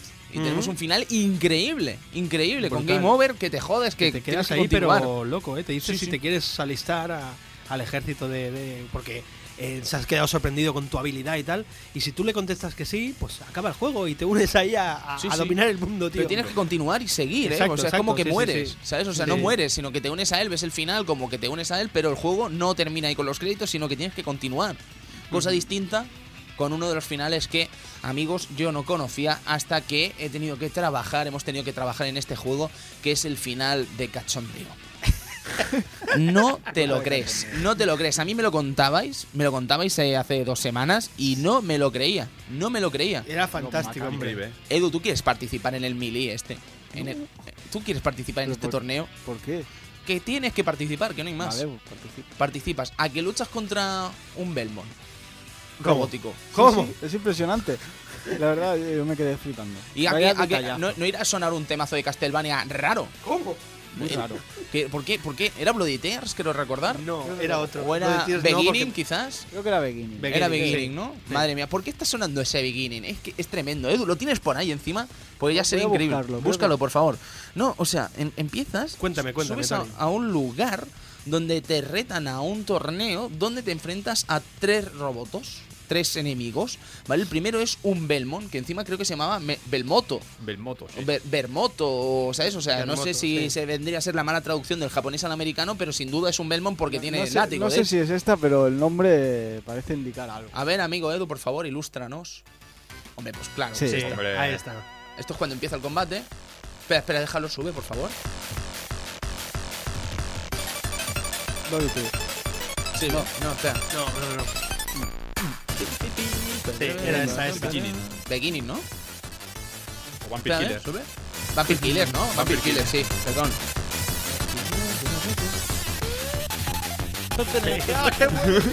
Las luces aquí. De hecho, la, canción se llama Simon, por eso me ha hecho. Ah. Sí. Simon 1994. Si no me acuerdo cómo se llamaba el enemigo, si era un Simon o un Belmoto. o no me suena a mí. Sí, algo ¿verdad? Algo sí. así. Pues el caso es que después te enfrentabas contra un enemigo aún más grotesco. Eh, o- o era como una especie de, de madre con un carro gigantesco. Sí, con un es- bicho dentro. Con un bicho dentro. Sí. Ojo, por favor. pero Eso es- ya es más típico de la saga de Castlevania, pero un Belmont. Sí, que, que se llamaba no sé qué Mother también. Sí, sí, eh, sí, sí, Bad sí. Mother o algo así. Sí, sí, pero es- Angry Mother. Pero es que el tercero era una especie de, portal que tenías que eliminar y que cuando te lo cargabas, eh, nacía un portal temporal en el que te abducía a la edad de piedra. Eso es bueno. Edu, donde baja el volumen, Baja por el volumen, favor. por favor. Unos monos, Monos. unos monos te convertían en su rey. Y es que el final es grotesco en el caso de Brad. Es que es grotesco en el caso de Brad Fang. O sea, está sentado en un trono con una simia. Espera, espera, Tony. con una macaca Tony. disparando al aire, Al aire. Un hombre lobo al lado de una mona enamorada. enamorada con Te- su cinta. Eh, que es una mona porque tiene un lazo, eh. Hombre, Claro. Y sale un corazoncito. Que no deja lugar a dudas de Oh. que han tenido probablemente relaciones matrimoniales entre ellos. Un mono, una mona y un lobo, hombre biónico, Biónico. Con gafas. con gafas y una Gatling en el brazo. Con gafas. No, no sé Y- por qué Konami no, no, no ha pensado. no continuó por ahí. Tenía que haber tirado la trama por ahí. Con, con el hijo, con el hijo de Brad de protagonista. Sí, sí. Yo quiero, Rock. ver, yo quiero leer el híbrido entre mono, hombre lobo, gafas y cibernético. Yo veo Chuck Rock verlo. contra Joan McNinja contra contra Contra, contra. contra contra Brad Funk in Prehistoric Island. Oh, Madre mía. Chuck Rock. Chuck Rock, Edu. Otro que tiene que venir tarde o temprano. Crystal Chuck Dynamics, ¿eh? Crystal Dynamics creo que era, si no me equivoco. Era Core Soft, ¿no? Core, Me- Core, ¿verdad? Core. Ojo, ojo con Chuck Rock. cuidado, eh. Que, Ojo con la saga Chuck Chuck Rock. Rock. Que yo la canción de ¿eh? principio la llevaba en los, en los Wallman de aquellos años. Maravilloso. Qué bueno. Pues Edu, que no, no, no. Es un final de cachondeo. Sí. Yo me voy a lanzar el patatón, pero después eso se recuperaría quizás en los Silent Hill sobre todo. Sí, porque siempre han finales- tenido un final UFO, ¿no? El final UFO famoso. final el final UFO y el final del perro también. también. Sí, sí, sí. Luego no sé si algo de esto se usaría anteriormente en los YY Wall, en los Konami YY Wall de Famicom. Podría- Eh, los juegos ser. parodia de Konami que salieron en Nintendo Famicom que parodiaban muchísimas sagas de, de, de Konami. Pero es como mínimo curioso. Es que esto tiene que tener una explicación muy japonuda. Sí, lo bueno, No, no lo tiene bueno, sentido. lo bueno de este, de este final es que eh, al tipo ese, o sea, tú te pones a escalar, en vez de continuar tu camino, te pones a escalar por encima de una puerta Sí, sí, y de golpe y porrazo te encuentras un tío con, con un gorro de, de copa, Sí, sí. como con cara de payaso raro, ¿sabes? Es- es y es que el que te dice esto, ¿no? De entrar en este combate. Es Pero es que eso sucede, amigos, en la tercera pantalla. O sea, que el juego acaba de empezar. Pero sí, sí, pero es que el juego, si haces eso, llegas al final y te salen los créditos. Los créditos que, de eh, que te jodes, que empiezas de nuevo. Que empiezas de nuevo. Qué grande, tío. es- Terrible, es tremendo. No sé, mm, los japoneses, no sé si, si es manera suya, pero cuando te dan varios caminos a elegir, siempre es el camino bueno, el camino malo y el camino alternativo de risa o, o etcétera. No sé, lo, lo he visto en bastantes juegos eh, Hmm. normalmente. y Konami lo hacía. también. Sí, sí, sí, Sí, sí. Pues Edu, pues dejando de lado las bromas y tal, la realidad es que Contra tiene unos niveles increíbles. Luego recuerdo que no sé si estarás de acuerdo conmigo, pero yo creo que la peculiaridad del juego, quizás de en cuanto a que cada Contra tenía escenas nuevas, eh, pantallas nuevas, sean esas en que sale el protagonista corriendo, que lo ves como de cara a ti y tienes que luchar contra ciertos enemigos, ¿no? Ujú. Sí, ¿Me, me o ¿me explico lo que estoy diciendo? el- Sí, la segunda. Sí. Bueno, al final de la primera creo que es, Sí. sucede todo esto. Sí, sí, o la sí. segunda, ¿eh? Creo. según lo que elijas. Sí. Exacto, según el camino que elijas. O, Sí. o- o también, también están estas pantallas de motos, que Sí, en el Uprising también... Uh, las han mola las pantallas de moto, eh. Siempre. Incluso, de hecho, mira, si mal no recuerdo, hay una, un boss que te persigue, te persigue por una autopista. Sí, sí, sí, pero esa es la que se me está refiriendo. Pero es lisérgica esa pantalla, ¿eh? Porque es como del rollo que el tío vaya en sprint, tu personaje va en sprint, tú, tú, tú, tú, tú, tú, y de golpe el enemigo por detrás te viene con el latigaco este, con la bola de pinchos disparando. Y dices, pero tío, ¿pero por qué me persigues? Vamos a solucionar esto como hombres. A, Una cervecita o tranquilo, a, a, guazumbazos, ¿por qué no? También. A mamporros, tío, pero, pero no me hagas correr a sprint. Sí, Además, es, es que eh, es que yo soy muy pesado, yo soy muy pesado. es un poco surreal, pero llegamos entonces, cuando acabamos aquí, llegamos creo a una de las pantallas que a mí, ya te lo dije Tony, una de las que más me molan, que es ese decorado que empieza, que se ven las motos de fondo, Oh. ¿os acordáis? Uh, en plan el puño hacia el norte. Me shock, Uh, guau, was es shock. impresionante, tío. Increíble. Sí, sí. ¿Eh? No, no, vaya idea, o sea, técnicamente me encanta cómo queda esa pantalla al principio. es Es, que preciosa, es para tío. quitarse el sombrero. Sí, sí, ¿eh? te acuerdas que Es te lo dije. Sí, sí, sí, sí, Genial. sí. ¿Quieres quieres que te diga cuál es la pantalla que me gusta a mí? Adelante, amigo Cristian. Esa en la que te caes por una cascada y de pronto aparece un dinosaurio que está contento. ¿Está feliz? Está feliz. Yo también pensé, está feliz. Está feliz. Edu, está feliz. Está muy feliz. ¿Tú qué más quieres? ¿Tú qué más No quieres? está que- feliz, está muy feliz. Como tú ahora, ¿eh? Que hablamos ahora, de este dinosaurio y se, dinosaurio. Es que, es que es maravilloso. Está muy contento. ¿Por qué? ¿Por qué, eh? ¿Por los diseñadores de Konami eran gente maravillosa en los Son- años son 90. maravillosos. Después en lo- a finales de los 2000 no sé qué les pasó, que excepto Kojima pues todo dejó de funcionar y mira Shingo Seabas, que bueno, ha hecho unas declaraciones hoy del Pro Evolution Edu ¿Ha vuelto que son para este? Perdón. del Pro? Paréntesis, Paréntesis, perdón. va, venga. paréntesis a Arcadia Gamers, perdón. Ha dicho que reconoce la superioridad de FIFA y que a Pro Evolution Soccer, a Winning Eleven, le van a quedar muchos años hasta que consiga alcanzar a FIFA. Pues vaya, me ha dicho Vaya. que no me compre el del año que viene. Pero exactamente, no han dicho que no vayan a sacar más pros, ¿eh? Que quieren decir, esto lo reconocemos, pero el año que viene sacamos un pro, ya venderemos la moto, no os preocupéis. Ya, ya hablaremos Ya, ya, de esto Ya porque está. tiene, tiene tela. Tiene tela, tiene tela. Cada año tenemos este momentum de criticar el pro, ¿eh? Sí. Qué Bueno, horror. FIFA también ha hablado. Qué lástima, nuevo, sí, etcétera. sí, sí. A veremos, veremos es verdad todo lo que dice Electronic Arts también. Pero qué lástima Konami como está ahora y como estaba antaño. Es una lástima, una auténtica lástima. Sí, Eh, Edu. ¿qué pantallas más fantásticas de este Sí, pedazo de contra? tenemos, por ejemplo, la del bosque también. Una pantalla bastante curiosa, la verdad. A mí me Mm. sorprendió bastante la del Sí, tremenda. No, no me lo esperaba. Sí, muy sí. buena, muy buena. Además me encanta lo que vendría a ser todo el... Porque sí que es verdad que Mega Drive tiene ciertos problemas eh, gráficos que además se ven clarísimamente según va pasando eh, el, el tiempo y los puedes detectar, ¿no? Por ejemplo, lo que comentábamos en su día en el Club Vintage TV, eh, los puntitos de los escenarios del Shinbot, del Y en el caso de los contas también se notan ciertas deficiencias gráficas que se ven plasmadas de forma excelente, por ejemplo, en la pantalla del bosque. O sea, los disimulan de tal manera que quedan fantásticas. Y en el caso del bosque me sorprende cómo la dejan. Me encanta. sí, por eso me sorprendió bastante el escenario. De hecho, siempre con, con Mega Drive siempre, siempre han hecho algunos truquillos para que quedara bien la cosa. Sí, sí. Pero, pero- también se nota mucho. Pero Tony, ¿a qué problemas te refieres? No, por ejemplo, eh, vamos a, a ver si nos eh, situamos. Por ejemplo, en la primera pantalla, cuando te viene el alien gigante. ¿vale? Si te fijas, el sprite se mueve raro, ¿sabes? O sea, es como que. ¿No os habéis fijado que hacen mm, como Sí. est- extraños Sí, rectángulos, rectángulos en la cara, ¿no? y tal? Claro, porque Ah, sí, no, sí. no, no, o sea, yo qué sé, yo creo que no rotaban el, el muñeco entero, sino lo iban rotando por partes, Ahí, que es lo que ahí tú hay dices. algo, exactamente, ahí hay algo que falla, pero a Sí. pesar de ello deja de importante, de importarte. Y en el caso del bosque sí que es verdad que se notan esos punticos, ¿no? Esos, eh, esos pequeños eh, punticos en los, escenarios y tal. De las sombras. Sí, sí, sí. me- es que no sé si me estoy explicando bien, ¿eh? Perdóname que a lo mejor estoy un poco espeso hoy, pero esos píxeles de sombra, esos píxeles que eh, parecía que daban problemas en Mega Drive, eh, se ven solucionados de manera fantástica con la combinación de colores que tiene el escenario del bosque. Ajá, ajá. ¿Vale? Sí, sí, sí. Y, y solo quería decir eso. Espero no. que me haya explicado. Espero haberme Sí, sí, sí, explicado. ahora, ahora te hemos visualizado. Sí, sí, ¿no? No, pero sí, le- también- reconozco que me estaba explicando muy mal y estaba pensando, no me estoy haciendo entender. No, hombre, no. Sí, no, y también se nota mucho el hecho de solucionar problemas que visualmente puede ser que digas, uff, esta pantalla tal, pero te impresionan con alguna cosa. Sí, De sí, hecho, sí, normalmente sie- siempre suelen impresionar con, con enemigos grandes, Sí, sí. de gran altura. Este, este es otro tema.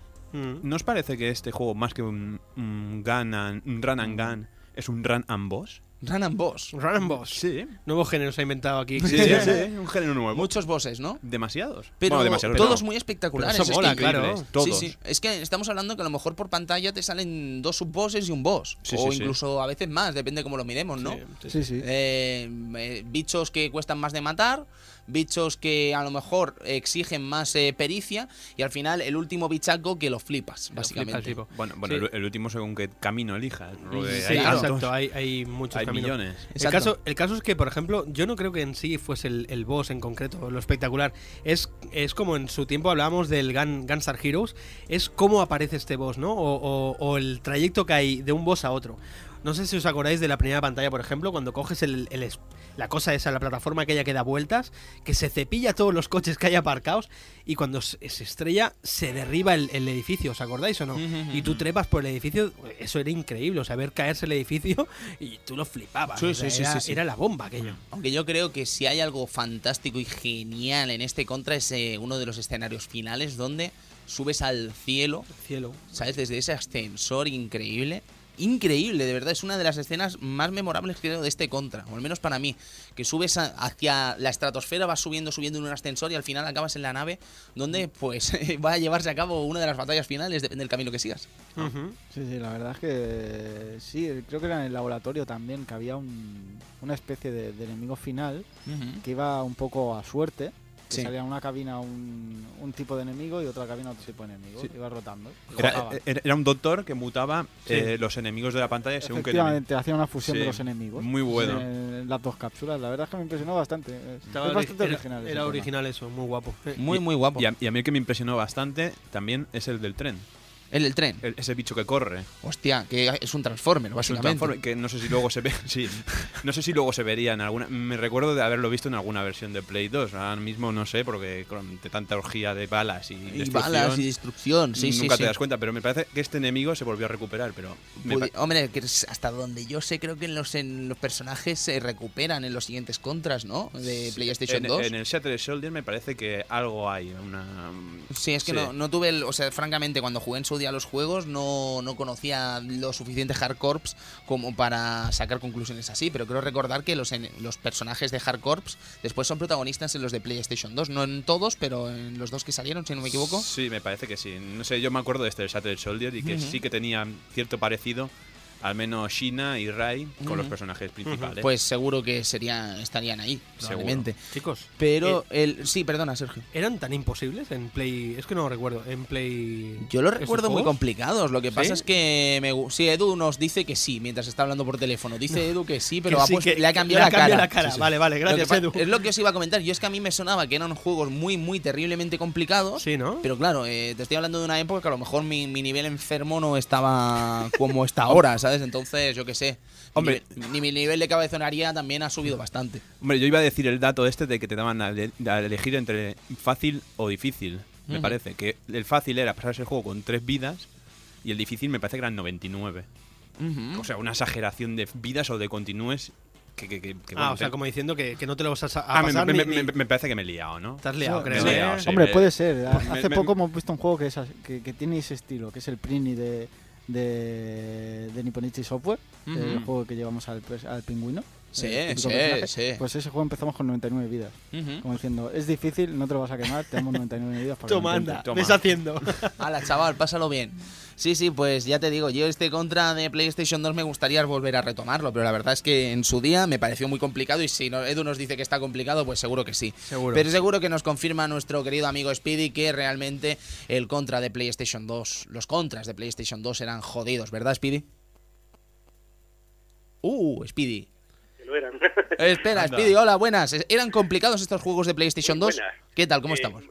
Pues, pues, como te dije, sufriendo la alergia, pero disfrutando aquí escuchando de contra, que eso siempre lo cura todo, ¿sabes? Sí, hombre, es que vaya, vaya clásicos de Konami llevamos últimamente, ¿sabes? Y después vendrás un Set Riders también, que otro, otro que tal baila. Otro que tal baila. Vamos. Y buen her- heredero, como que el que dice, de contra, ¿eh? Sí, ¿eh? Sí, sí, sí, sí, sí, sí. Lo que pasa es que me gustaría ver ese juego a cuatro players porque nunca lo llegué a ver, ¿sabes? Es una cosa que tengo metida en la cabeza y no me la quito. A ver si la solucionamos un día. Ya hablaremos, ya hablaremos de este juego. Ya la solucionaremos. En fin, Speedy, pues estamos hablando de este Hard Corps. Eh, no sabemos qué opinión te profesa este juego. Pues bueno, evidentemente yo, yo, como ya hemos hablado otras veces, yo era más de Nintendo que de Sega y por eso mm, pues, pues lo he flipado siempre con el Contra 3, el Super Probotector. Y de hecho lo considero uno de mis tres juegos favoritos de la consola. Y pero estaba la noticia de, de, de- de eso, de, de que Sega vuelve de nuevo a... O sea, vuelve, no, eh, empieza a programar para... O sea, Konami para Sega. Pedazo de noticia, ¿no? Entonces había que estar ahí pendiente de qué iba a hacer eh, y, y tal. No, no sé si sabéis de, qué, de dónde viene la trifulca entre Sega y Konami. Estaremos remonta- encantados de escucharla, amigo Por favor, por favor. se remonta cuando, cuando Konami no tenía eh, euros así para sacar las cositas al mercado y tal, pues el Frogger se lo distribuyó Sega en Estados Unidos. Mm, mm, vale, vale, vale. Siga usted, siga usted. Y, y Sega se forró de lo lindo a base de vender la licencia de Konami a, a todas las compañías que se le pasaran por delante para versionar lo que sí Atari, que sí a, me parece que a Coleco, en fin, a, todo lo que a, pasaba por a ahí. Mattel, a quien haga falta, claro. a, a todo Dios. Mm. Y, y Konami cuando se dio cuenta dice, ¿cómo? Eh, ¿qué, qué pasa aquí? Vaya, se, vaya. Se cortó el rollo ya directamente, ya lo, lo último fue cuando se metieron en un pleito muy severo cuando iba a sacar el Frogger para la Game Gear. y, y bueno, al final menos mal que llegó la cosa y, ah, y pudimos disfrutar en, de- en consolas de Sega de juegazos como este, ¿no? O el, o el Tiny Toons y el Tortugas Ninja y todo eso. Sí, sí, sí, sí, sí, es verdad. O esos se nos han pasado, ¿eh, Edu? El Tiny Toons, eh, el Buster Barloos creo que era de Super Nintendo, ¿no? Exactamente. Sí, pero el otro que estaba en Mega Drive era fantástico y el Hyper Stone Heads, madre mía, qué era bueno, maravilloso. era bueno. Sí, que, que, por cierto añado que se podía jugar en Master System algún juego de Konami. Ah, ah, ¿cuál, amigo Speedy? Pues concretamente, realmente no, no era de Master System, era de la consola esta de Sega, la SG-1000. Ajá, sí, sí, sí. La, y sí. Konami había licenciado un par de juegos, me parece que era el Hyper Sports y el Mickey, este del niño ligón en el colegio, en la clase. Sí, sí, sí. Antiguo, ¿sabes? Es- Eso yo me acuerdo. En Spectrum lo vivimos, esos, ¿verdad? Exactamente, los Eh, versionó Hyper- Imagine. Exacto, Imagine, tío. Anda. Hyper Sports y el, el Mickey, es verdad, tío. El Qué Mickey. bueno. Pues eso salieron para la SG-1000 y como era retrocompatible, pues se podía jugar. Mira, tú ves que nos han quitado. Ya, eh, tenía ganas yo de saber y confirmar realmente eso, ¿sabes? O sea que me alegro de saberlo, amigo Speedy. Hoy nos bueno. vamos todos sabiendo algo más, mira. Fantástico. Pues entonces, amigo Speedy, solucionado todo el tema este, por fin vuelven a programar. Nos encontramos con esos juegacos, ese Tiny Toons, esa tortuga, esas tortugas ninja. Nos encontramos con Castlevania Bloodlines, ojito al tema, y contra Hard Corps. y Mm, con Sunset Riders, que era un poco penoso en Mega Drive, pero bueno. Pero bueno, ahí estaba, ¿no? Sí, sí, Sí, podía sí. dejar pasar. Al menos era jugable tú. Ahí lo tenía. Entonces nos encontramos con este contra Hard Corps que supongo que tu personaje favorito no, no me cabe la menor duda que es Brad Funk. Eh, pues, pues por supuesto. Es que, es que solo tienes que ver el avatar, tío. O sea, es que la sonrisa que me lleva Brad, tío, Edu, es para fliparlo. Hombre lobo, es que. Hombre lobo con gafas, tío, ¿Qué, qué- más que- quieres? Triunfa. Eh, ese hombre era una mezcla seguro de alguna granja extraña así, de, de estas cosas raras que se ven en los pueblos, ¿sabes? Sí, sí, seguro. Pero es que además eh, lo que más nos sorprende, creo, es lo espectacular de este contra. O sea, en el sentido de enemigos gigantescos constantemente. Como bien decía Cristian, el, el continuo chorreo de final bo- de subbosses, que cada uno más espectacular. Aquel del tren, no sé si os acordáis, con la número, lo- los números encima que iba atacando. Fantástico Sí, también. Sí, sí, sí. Es que no paras, no paras. Y además con los cuatro personajes que son, son realmente fantásticos cada uno de ellos. Luego, mm, el- otra cosa sería hablar de Probotector en Mega Drive, ¿no? De este también juego igual, pero solo cambiando los personajes. Pero la verdad es que tiene mucho cariño este contra y estos personajes. Muchísimo. Sí, sí, era, era raro no acabar agotado después de jugar a, a este juego, ¿eh? Sí, sí, porque es que te exige mucha psique, ¿eh? Es concentración a tope, o sea, te lo tenías que aprender de memoria, pero si no, si te faltaba la concentración un ápice, Mm. adiós, ¿sabes? Eso es lo que estábamos comentando, porque resulta que, que no es un juego como aquel que dice de Run and Gun, como estamos comentando. Estamos hablando de que es un juego casi de memorizar cada uno de los aspectos jugables de cada pantalla y cada lugar y cada momento que va a pasar y saber la rutina exacta de cada enemigo para poder Sí, sí. participar contra ella. Y ojo con las armas que tenemos equipadas, no vaya a ser que nos la quiten si nos matan. Sí. Desde luego. Sí. Ahora que tenemos aquí a Speedy y tal, eh, molaría hacer un repaso también de, ahora que has dicho las armas, pues de esto, de las armas que teníamos. ¿Os acordáis de, la- para mí la mejor era el homing missile aquel eh, que perseguía a, lo- a los enemigos? Para ti, Speedy, ¿qué arma era de las más guays? Pues yo, pues yo te diría que esa. Es que de hecho en, en Hard Corps, el, el Homing Mixing, yo, yo diría que es eh, la versión en la que estaba más me- mejor, más potenciada y tal, ¿sabes? Sí. Aparte disparaba una ráfaga de misiles brutal. Sí, sí, no quitaba poca vida, ¿eh? Yo, si me permitís, me voy a quedar con el Split Shot. Vendría a ser las bolicas, porque es fantástico. ¿Sabes? O sea, es que más rango que eso, tío, yo creo que no. ¿Sabes? O sea, madre mía, qué manera de disparar a todos lados. Pero si no te gusta, pues cambias de arma, Cristian. No, no, pero es que a mí, a mí, por ejemplo, me gustaba el yo-yo. Ujú. Yo, yo. El Del, del bicho pequeñillo, del Sí, brownie. sí, sí, sí, que lanzaba un yo-yo, iba todo el rato por el enemigo y daba vueltas. Pero pues, no es fácil llevar esa arma, ¿eh? No, no es No, fácil, no. pero poca broma, que se ve que es una de las armas más devastadoras del juego, sí, ¿eh, sí. tío? Sí, porque eh, el truco está en, en no mantenerla, sino simplemente en ir lanzándola todo el rato, porque detecta dónde está el enemigo y luego voltea alrededor del enemigo, ¿no? Entonces, si tú la lanzas todo el rato, le estás metiendo al enemigo todo el rato y los dejas, pero bueno, pero a gusto que los dejas, amigos. Luego el que me gusta mucho también, por ejemplo, el de Brad Fan, que no me acuerdo el nombre, pero que lo cargas, el golpe, ¿no? Y lo lanzas y sale una especie de rayo impresionante que, bueno, que te vuelves loco con eso. Eh, no obstante, una cosa, Speedy, eh, estábamos también hablando de toda la saga en general. eh, no, no será este, ¿no? ¿Tu favorito de la serie? Mm, ese pues se encuentra entre mis favoritos, pero siempre me quedo yo con el Super, el de Sí, Super ¿no? Nintendo. Sí, sí, sí, sí. Lo, lo encuentro, aunque parece que es más difícil, a, a mí me resulta siempre más difícil Hardcore. ¿Ah, No sí? por qué. Ah, Hostia, pues a mí me parece mucho más difícil el 3, la verdad. Pero claro, supongo que estamos hablando con una voz que sabe de lo que habla, puesto que creo recordar que en el Super Castlevania 4 nos adelantaste que te quemabas el contra 3. Sí, exactamente. Ojo, Cuidado, Qué Claro. con una No, vida, con, con una vida. No, es- que yo me lo di, nos lo dijo así tan salamente, ¿sabes? Como quien se pasa, yo qué sé, como quien se pasa el Mickey Castle of Illusion, ¿sabes? Con una vida solo. Y digo, "Mm, vale, te lo recordaré, hacer- Speedy, no lo dudes. He tenido que hacer demostraciones in situ un montón de veces, ¿no? ¿Sí o no? Incluso, Buah. me acuerdo que mi, mi, mi buen y, y nuestro un conocido y amigo Wasabi, Sí, hombre. Una- Eh, Un fuerte abrazo a Wasabi, que si nos está escuchando. ahí pedazo de buen tío. Sí, hombre, menudo monstruo. Tengo una ganas de verlo, hace mucho que no lo veo y le, le daría un abrazo si lo tuviera ahora aquí. Así que un saludo muy fuerte a nuestro amigo Wasabi, a ver si lo vemos prontico. Pues, pues con esta anécdota os vais a reír, porque él se, me pegará cuando lo cuente, pero en fin. Cuéntalo. él cogía el pad de, de Super Nintendo concretamente y se ponía en una posición alta disparando hacia abajo así con cinta adhesiva Ujú.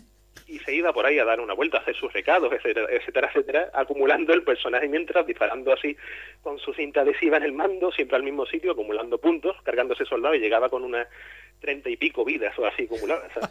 Mira, eh, esto es, Bueno, no. es una cosa que Algo hemos que sí. Sí, exactamente. Yo en Mega Man 1 me ponía en el pasillo de Iceman Sí. haciendo que saliera constantemente el Exacto. enemigo y como el factor random de los de los objetos que te daban te permitía que te dieran vidas, yo entraba con Iceman con 20 vidas. Sí, sí, sí. Y venga, y a vivir la vida. ¿Qué quieres que te diga? Que me estaba dos horas. Que me estaba dos horas. Dos horas. Ay, ¿Qué te crees? ¿Que me va a ganar a mí la NES? Que después el Aim me quita las 20 vidas y me quedo todo ancho, ¿eh? Yo, yo es que yo era más guarro, yo utilizaba chicles para eso, tío. Era... ¿Chicles? Chicles. Pero qué asco. Era un poco cerdo. asco. Eh, Pero después, asco. después decía así, con el uso se, va- se va lo pegajoso, ¿sabes? Hola, tío. Ahí, en las- ahora mismo en los dedos tienes todavía microbios de esos chicles, Sergio. Chicle de aquellos de, de- de un duro que valían, ¿sabes? Se huele la menta ya los dedos. No, no, de fresa, era ¡Oh, asqueroso. qué asco, tío! Esos de cromos, tío. Sí, ¡Oh, de qué esos, asco! Madre mía. Qué Materia orgánica totalmente. Totalmente, ahí, Eso no pegado en, el, en el mando de la, de la NES, tío. Qué. Madre mía, no, no, pero creo que todos hemos hecho uso alguna vez de estas cosas, ¿sabes? O sea, estamos jugando contra la máquina y piensas, te voy a ganar con lo que me estás dando. Sí. y creo que es lícito. si estaba, se podía hacer. Ahí Sí. está. Y amigo Speedy, antes hablábamos una, una pregunta que hemos dejado aquí en la, en la, en la mesa. No sé si os parece bien que se la lancemos A a, ver, a sí. nuestro, A ver, que- nuestro maestro y mentor Speedy. Era no la co- las cosas estas raras que ha pasado con, con la saga de, de- de Contra, ¿no? El tema de según en qué, en qué país, en qué región y tal, pues le cambiaban los personajes simplemente o le cambiaban el nombre. ¿Por qué ha- pu- puede llegar a hacer eso una compañía? Es que no, a mí no, no, no sé, me lo he preguntado, no entiendo por qué. Pues, que yo sepa, en el caso de Contra, eh, se ve que, si, si bien había quien sacaba juegos de, de corte violento, soldaditos, disparando y demás, la cosa andaba delicada sobre todo por lo que era el, el tema de Alemania, Mm. la- que, que son los grandes censores europeos y tal. Y, y concretamente Konami andaba con pies de plomo porque la representación de, de los soldados era muy clara y aparte ya había tenido un toque de, de atención por el tema del nombre Contra, por eso de la Contra nicaragüense y, y esos líos revolucionarios y tal. Ostras. Ojito. Onda. Y, y eso parece que no que, que se curaron en salud un poquito y, y decidieron pues arreglar todo el chiringuito a base de cambio de nombre eh, que de hecho también se llamó Grisor no sé si, Sí. Sí. Lo habéis mencionado porque al principio me lo perdí un poco Sí, eh, pero bueno, Grisor, por lo que hemos eh, comentado, eran en ordenadores eh, caseros, En ¿no? arcade también hay en arcade. Sí, sí, Yo- sí, sí. Yo, de hecho conocí la, la saga, o sea, el primer juego lo conocí como Grisor. aquí. Grisor, ajá. Y, y eso, y se curaron en salud y ya cambiaron todo. Venga robots, venga cambio de nombre y, Sí. y para adelante. Sí, sí. Hombre, eh, suponíamos que sería al- al- algo detrás tiene que haber, no lo cambian así por toda la, por toda la brava, está clarísimo. Y mm, bueno, barajamos aquí nuestras conjeturas, ¿no? A ver si quizá era porque mm, yo recuerdo Speedy la portada de Grisor en Spectrum, que era una, una copiada de Aliens, ¿te acuerdas? Pero de Aliens con Depredador, ¿te acuerdas? Eso eran las la grandes idas de olla que tenía el Sí, amigo ¿verdad? Wackelin, el, el dibujante Bob Wackelin. Eh, u- usaba ese recurso muchísimo, pero Sí. mucho, mucho. Y tanto, y tanto. Eh, que yo esa portada la llevaba en mi carpeta de GB ahí como un campeón, ¿eh? O sea, que- Que era buenísima, Era ¿eh? la era bomba. muy buena. sí, sí, sí. No, aquí se sabía hacer portadas y se sabía llevar el reclamo, vamos, hasta el infinito y más allá, ¿sabes? O sea, no había ningún problema en, en hacer grandes portadas usando lo que hiciera falta. Y eso es una cosa que se mantuvo hasta bien entrado en los 90, que se podríamos decir. Porque ahí, estaba Kojima también con Metal Gear 1, ¿no? En MSX y NES, eh, con esa portada bastante peculiar, ¿no? Era de Terminator, ¿no? Era Terminator. Sí, sí, es que no, no paraban ese Solid Snake. eh, demasiado similar, ¿no? A, al protagonista de Terminator. un poquito, un poquito. Un poquito. Pues bueno, Speedy, no sé si te apetecerá comentar alguna cosita más de contra para ir finalizando. Pues sí, concretamente de Hardcore decir que, que, que era alucinante la, la capacidad de, de, de escribir el hardware que tenía Konami, o sea, para, para toquetear por primera vez esa máquina en esos primeros meses. Esa, esa forma de por software meter todos los efectos que metía era para, para aplaudir y no parar. ¿eh? Sí, sí, no era moco de pavo y la verdad es que, bueno, a la historia ha pasado los trabajos de Konami de principios de los 90, bueno, de todos los, la década de los 90. Yo creo que en la década de los 90 pocos marrones tiene la, la empresa Konami.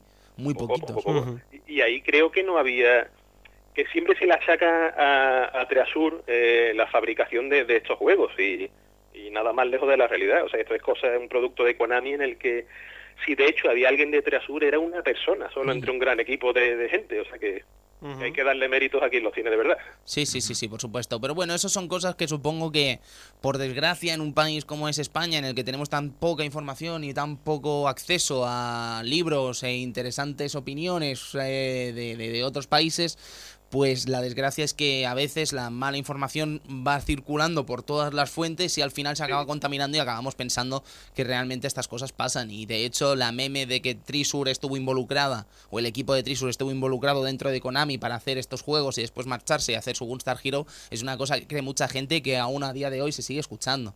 Sí, sí, la saca Axelai, se la saca Super Castlevania 4, en fin. No veas, es que parece, un- parece que Trisur no veas. Era Konami, era Konami entera. ya ves.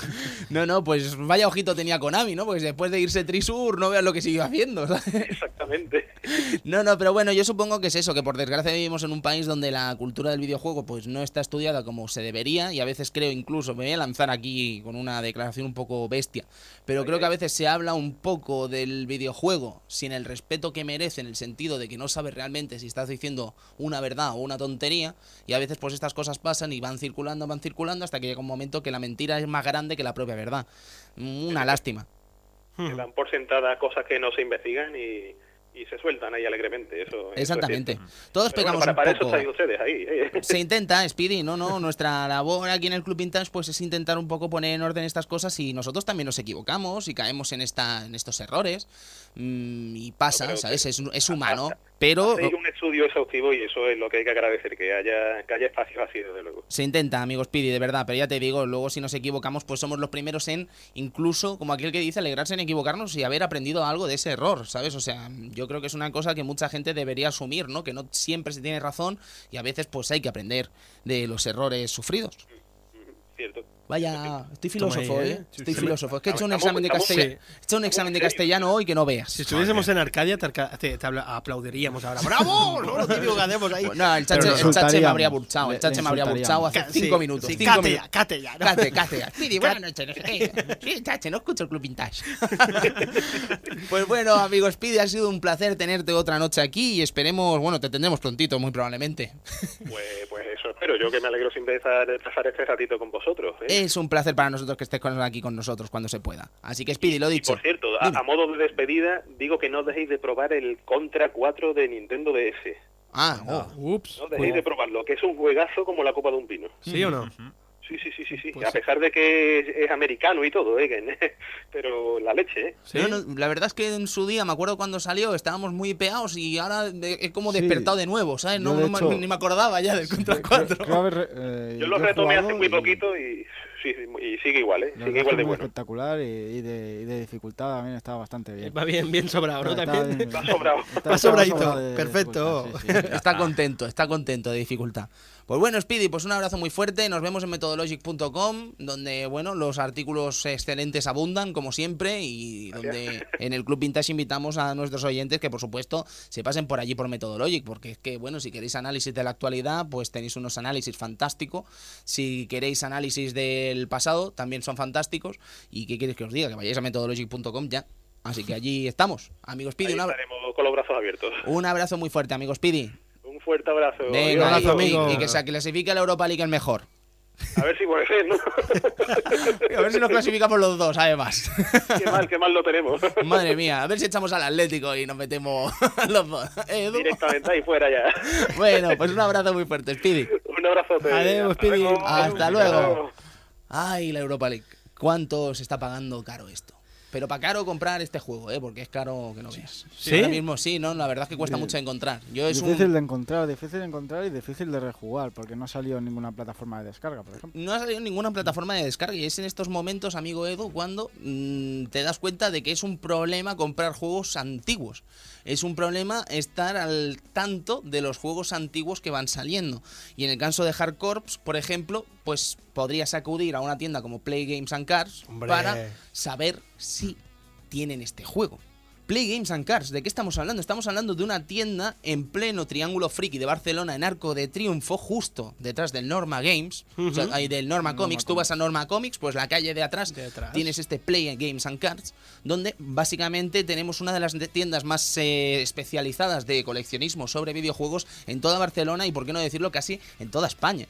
Si es que mm, cada una de las estanterías de Play Games and Cards está repleta de auténticos tesoros de 16 bits, 8 bits e incluso de, de- de- de todas las épocas, incluso de la actualidad, de juegos de Xbox 360 o PlayStation 3, PSP, DS, 3DS. Y yo te iba a decir, Tony, y si a mí lo que me gusta es Magic, Pues Games and Cars, como bien dice el nombre, amigo Cristian, puesto que Games and Cars no deja de ser básicamente un nuevo renacer de Black Lotus en una tienda donde te atiende perfectamente nuestro queridísimo amigo Félix. Un abrazo ahí a Félix. Un abrazo grandísimo a Félix. Estuvimos ahí haciendo unas pizzas el otro día. Sí, con sí, y, y allí pues básicamente te vas a encontrar un trato exquisito a la hora de hablar con uno de las referentes que ha sido siempre de las tiendas de Magic de toda España, ese Black Lotus que por desgracia desapareció y ahora renace de sus cenizas eh, como parte de los miembros de Black Lotus en este Play Games and Cars. Insistimos, Play Games and Cars, podéis ir incluso a eBay, ver su tienda online y si no, pues ya os digo, en pleno Triángulo Friki de Barcelona, justo detrás del Norma Comics tenéis este pedazo Play Games and Cars en la estación de Arco de Triunfo. Si es que mm, no hay pérdida. Al lado de Gigamesh, al lado de Kaburi, al lado de todas las grandes tiendas de mm, el Triángulo Friki de Barcelona. Edu, nos vamos a tener que marchar en breve. Sí, sí. No sin antes recordar que, que este contra es, es espectacular y que es una verdadera pena que no que nadie se ha acordado de él. La verdad, Mm, no entiendo por qué no, no podemos disfrutar de estos juegos en consola virtual. Mm, ya, mm, y es que además es que está sobrado de calidad en todos los sentidos, Sí, ¿no? sí, si me dijeras que es un juego así que no... Yo, yo la verdad, desde, pero mi, no sé.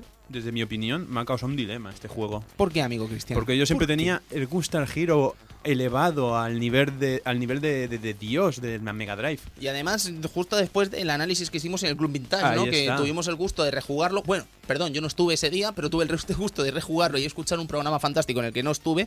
Ojo a esta declaración que estoy haciendo, a lo mejor el Club Vintage gana sin mí.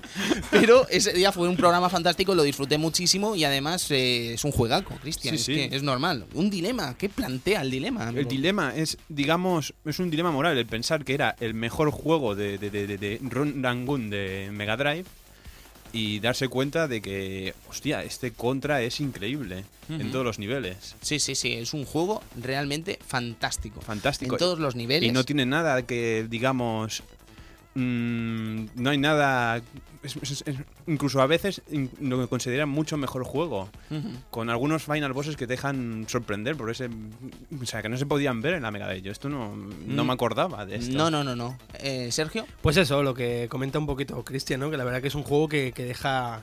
que te, te vuelve a decir que, que la Mega Drive, pese a, a sus defectillos que tenía, era una gran consola. Era capaz de hacer un juego a la altura de. de un- Cuidado. U- una, cuidado. una gran consola. Una amigos, grandísima una consola. gigante consola. Era una consola gigantesca, hombre. Maravillosa. Sí. Cuidado con los defectillos, amigo Eh. Sergio, que te buscas enemigos. No, de, me momento, quiero de momento dos en la mesa.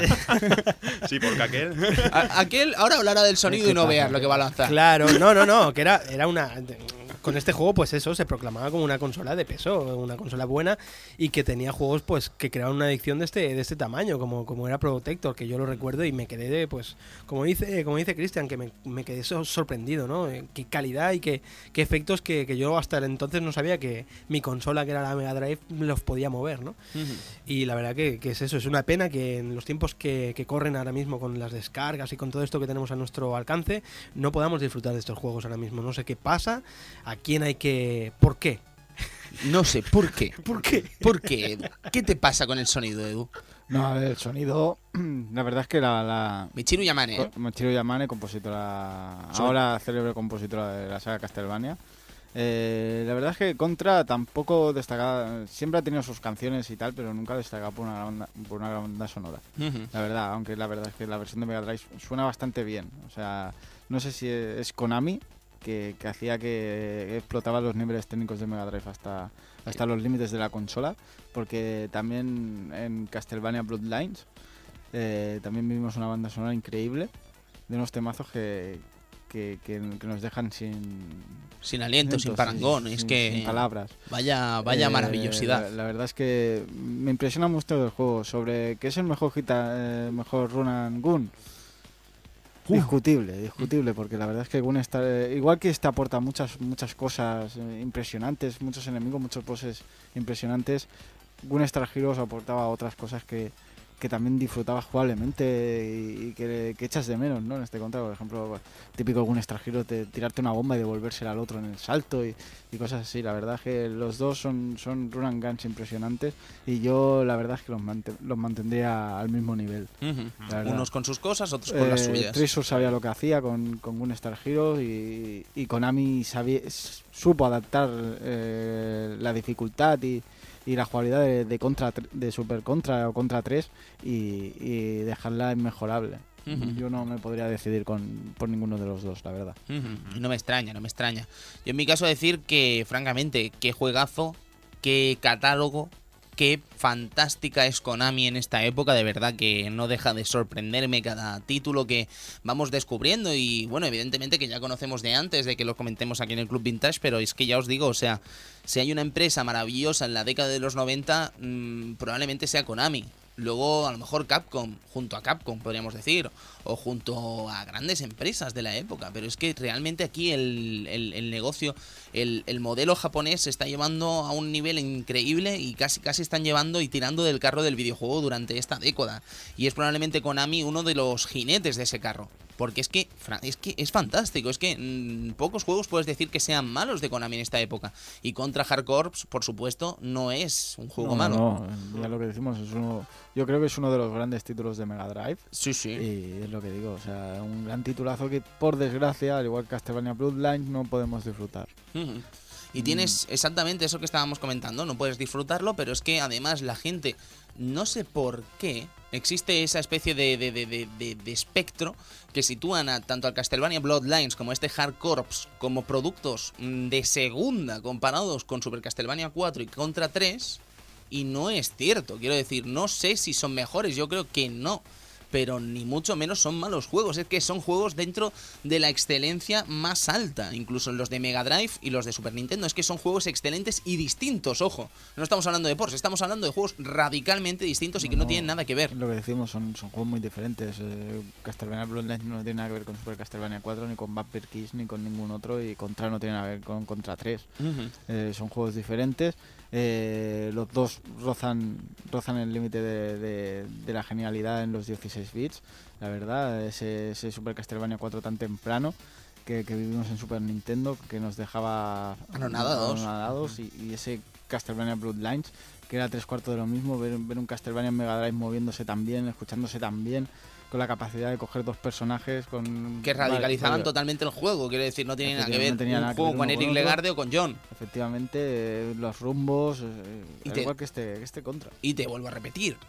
Hard Corps es muy distinto si lo juegas con los cuatro personajes. Radicalmente distinto, porque todos tienen armas distintas. Es decir, Bien. es que son formas de jugar totalmente distintas. Claro, es que la- es un juego redondo. Y con la posibilidad de incluso pasarnos el juego con los, dif- con los diferentes finales y cada uno con un personaje diferente. Un juego excelente, un juego de cinco estrellas, un astro que debía estar en el Club Vintage tarde o temprano y le ha tocado el turno hoy, precisamente. Así que bueno, chicos, no sé si querréis acabar este contra Hard Corps con alguna cosa, pero yo creo que no tenemos mucho más que decir al respecto. Mm, No, la verdad que no. Yo me quiero quedar con la imagen de- del hombre lobo pegando tiros en el en, En su trono, en su trono con, la mona al lado. con la macaca. Yo me quiero ir a dormir con esa imagen, Yo amigos. me voy a dormir con la imagen de luchar un, pro, un protector o, o el jefe de- o del turno de- de- del contra contra Simon Belmont. Madre mía. Ay, ay, ay. A mí me encanta este Final Boss. Me quedaré con la imagen de este Final Boss que tira kamehames y ondas de energía. No hay más que decir, es que es maravilloso. Maravilloso. Suscribo y subrayo cada una de las palabras de Cristian. Y además añado el ascensor. Ascensor, es que me parece un momento tan épico dentro del juego que, chicos, tenéis que jugarlo solo por verlo. Una cosa te voy a decir. Tony. Adelante. Ascensor es tan de 90. ¿Tan de los 90? De los 90. Bueno, salvando por el Final Fight, pero aparte de eso. Sí, sí, sí, tan pero de los 90. sí, un ascensor. Es que necesitas un ascensor en cualquier juego. Elevador, ascensor, lo que sea. Yo creo que juega a salir Torsena, Moto Mónaco GP y hay un ascensor también. No sé por qué, es que creo que seguro que lo hay. Estoy convencido de que hay un ascensor. Tendremos que mirarlo, tendremos que mirarlo. Bien, chicos. Vemos a ver qué tenemos para los próximos Club Vintage.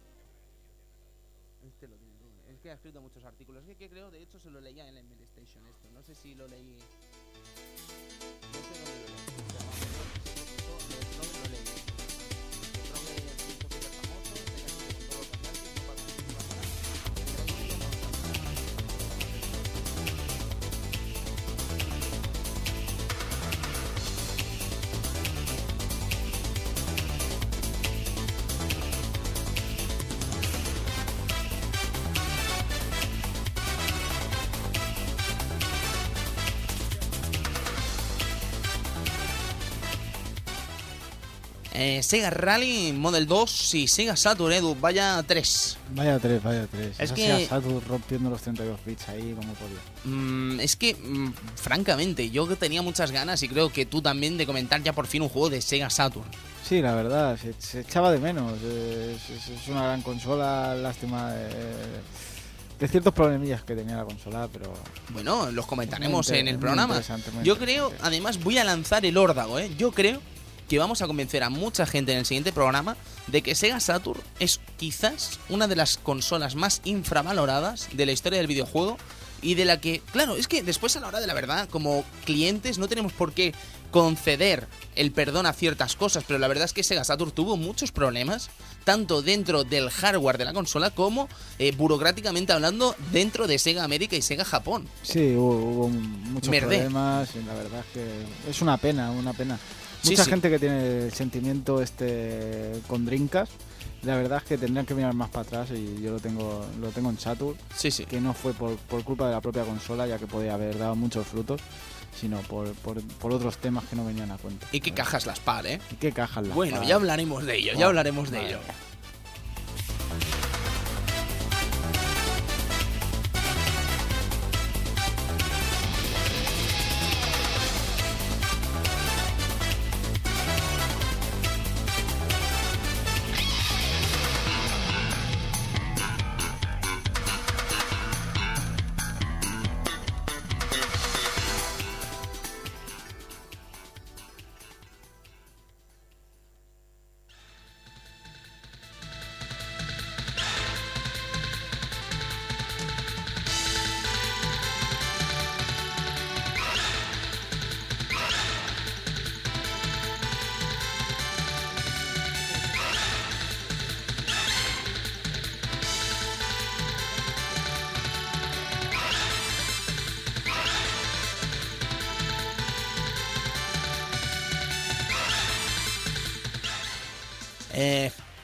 Más Konami, porque es que Konami en los años 90 era maravillosa, pero es que si estamos hablando de consolas es fantástica, pero es que señores, si hablamos de arcade, si hablamos de arcade, es que no podemos parar de lanzar adjetivos superlativos para hablar de algo tan maravilloso como es Sunset Riders. Sunset Riders, el primero probablemente de la saga de tres juegos de disparos, el que, como bien decía el amigo Speedy, similares a los que podíamos ver en contra, pero guardando diferencias bastante bestias e interesantes. Cuatro personajes y el mejor de ellos, por supuesto, Christian, que es sin lugar a dudas Cormano. Cormano. Cormano, Porque no hay duda, no hay duda. Creo eh, todos hemos tenido épocas donde nos gustaba llevar a tíos rubios mm, rechulones, pero es que después te das cuenta de que nadie es como Cormano. Tío, rubias resulones. Yo sigo teniendo eso, eh, hombre. Pero Edu, ¿no te gusta más Cormano? Que lleva un poncho, tío. Lleva un lleva- poncho y es mexicano. Lleva una dos es- escopetas. Una escopeta y si pillas el ítem llevas dos. Edu, Sí, sí, sí. Que se va con prostitutas, ¿eh? Increíble. Un juego del oeste, chicos. Pese que luego lo traten de personaje homosexual. ¿Qué? Por llevar barba y ir con un Poncho rosa. poncho rosa. Discutiremos de ello.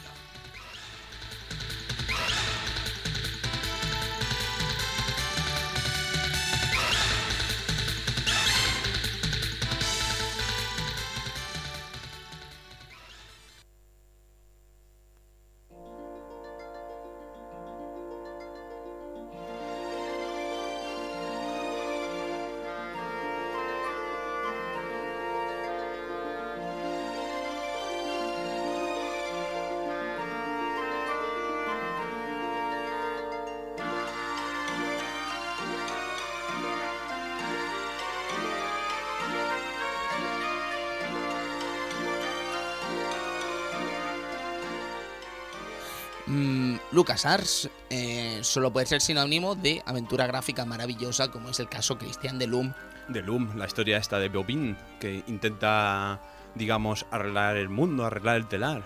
Es Increíble. precioso, es precioso. Es, es increíble. Yo creo que además con una banda sonora mm, especial, es, es mm, el, el alemán este que nunca me acuerdo cómo se llama, que le encanta, que le encanta el chache, seguro. Seguro, le Sabiendo daremos. el, el tipo de persona que es, le debe encantar. Le encantará seguro, pero no te preocupes. Wagner Wagner. Wagner. Wagner. Pero no te preocupes que no escucharé el programa para saberlo. no obstante, Cristian, te voy a lanzar una pregunta como total ignorante que soy de este juego, ¿vale? A ver, ¿Tú cuidado. crees? No, no, es muy fácil creo de responder. ¿Tú crees que este juego quizás está menos valorado por todos los otros juegos aventuras gráficas de LucasArts? Eh, digamos que sí, que está infravalorado, bueno, infravalorado, por llamarlo de alguna manera, está menos valorado que otras aventuras gráficas. Y no solo eso, tuvo muy mala suerte. Porque, como dato anecdótico, Adelantando. iba a ser una trilogía. Anda. Mm. Mm. Pero supongo que la sombra a lo mejor de otros juegos le hicieron daño. La sombra de otros juegos y a lo mejor la dificultad o el no tener un hat, que es algo también un poco, Un poco extraño, ¿no? extraño. Hablaremos de este Loom, hablaremos de sus problemas y hablaremos de sus virtudes, que no son pocas.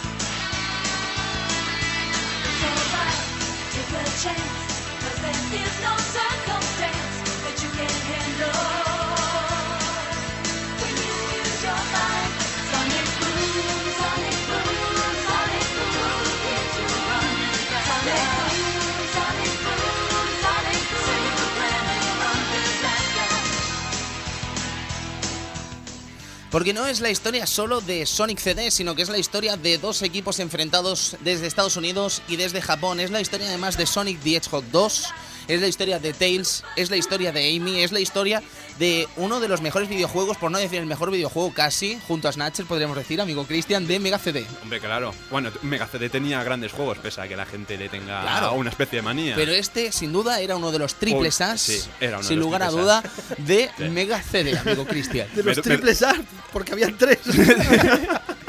Y entre ellos estaba sin lugar a dudas Sonic CD, pero es que ya os digo, o sea, más allá del propio interés que tiene Sonic CD, uno de los juegos de Sonic mejores de la saga y además más desconocidos porque no todo el mundo tuvo acceso a dicho título, además radica una historia súper interesante y espectacular detrás de los ordenadores, con peleas de Yuji Naka, con el equipo americano de Sega, con el desarrollo de Sonic 2 entre medio, junto al éxito de la mascota oficial de Sega con su primera entrega, todo en un batiburrillo de historias impresionantes que seguro Funspot nos querrá acompañar para contar.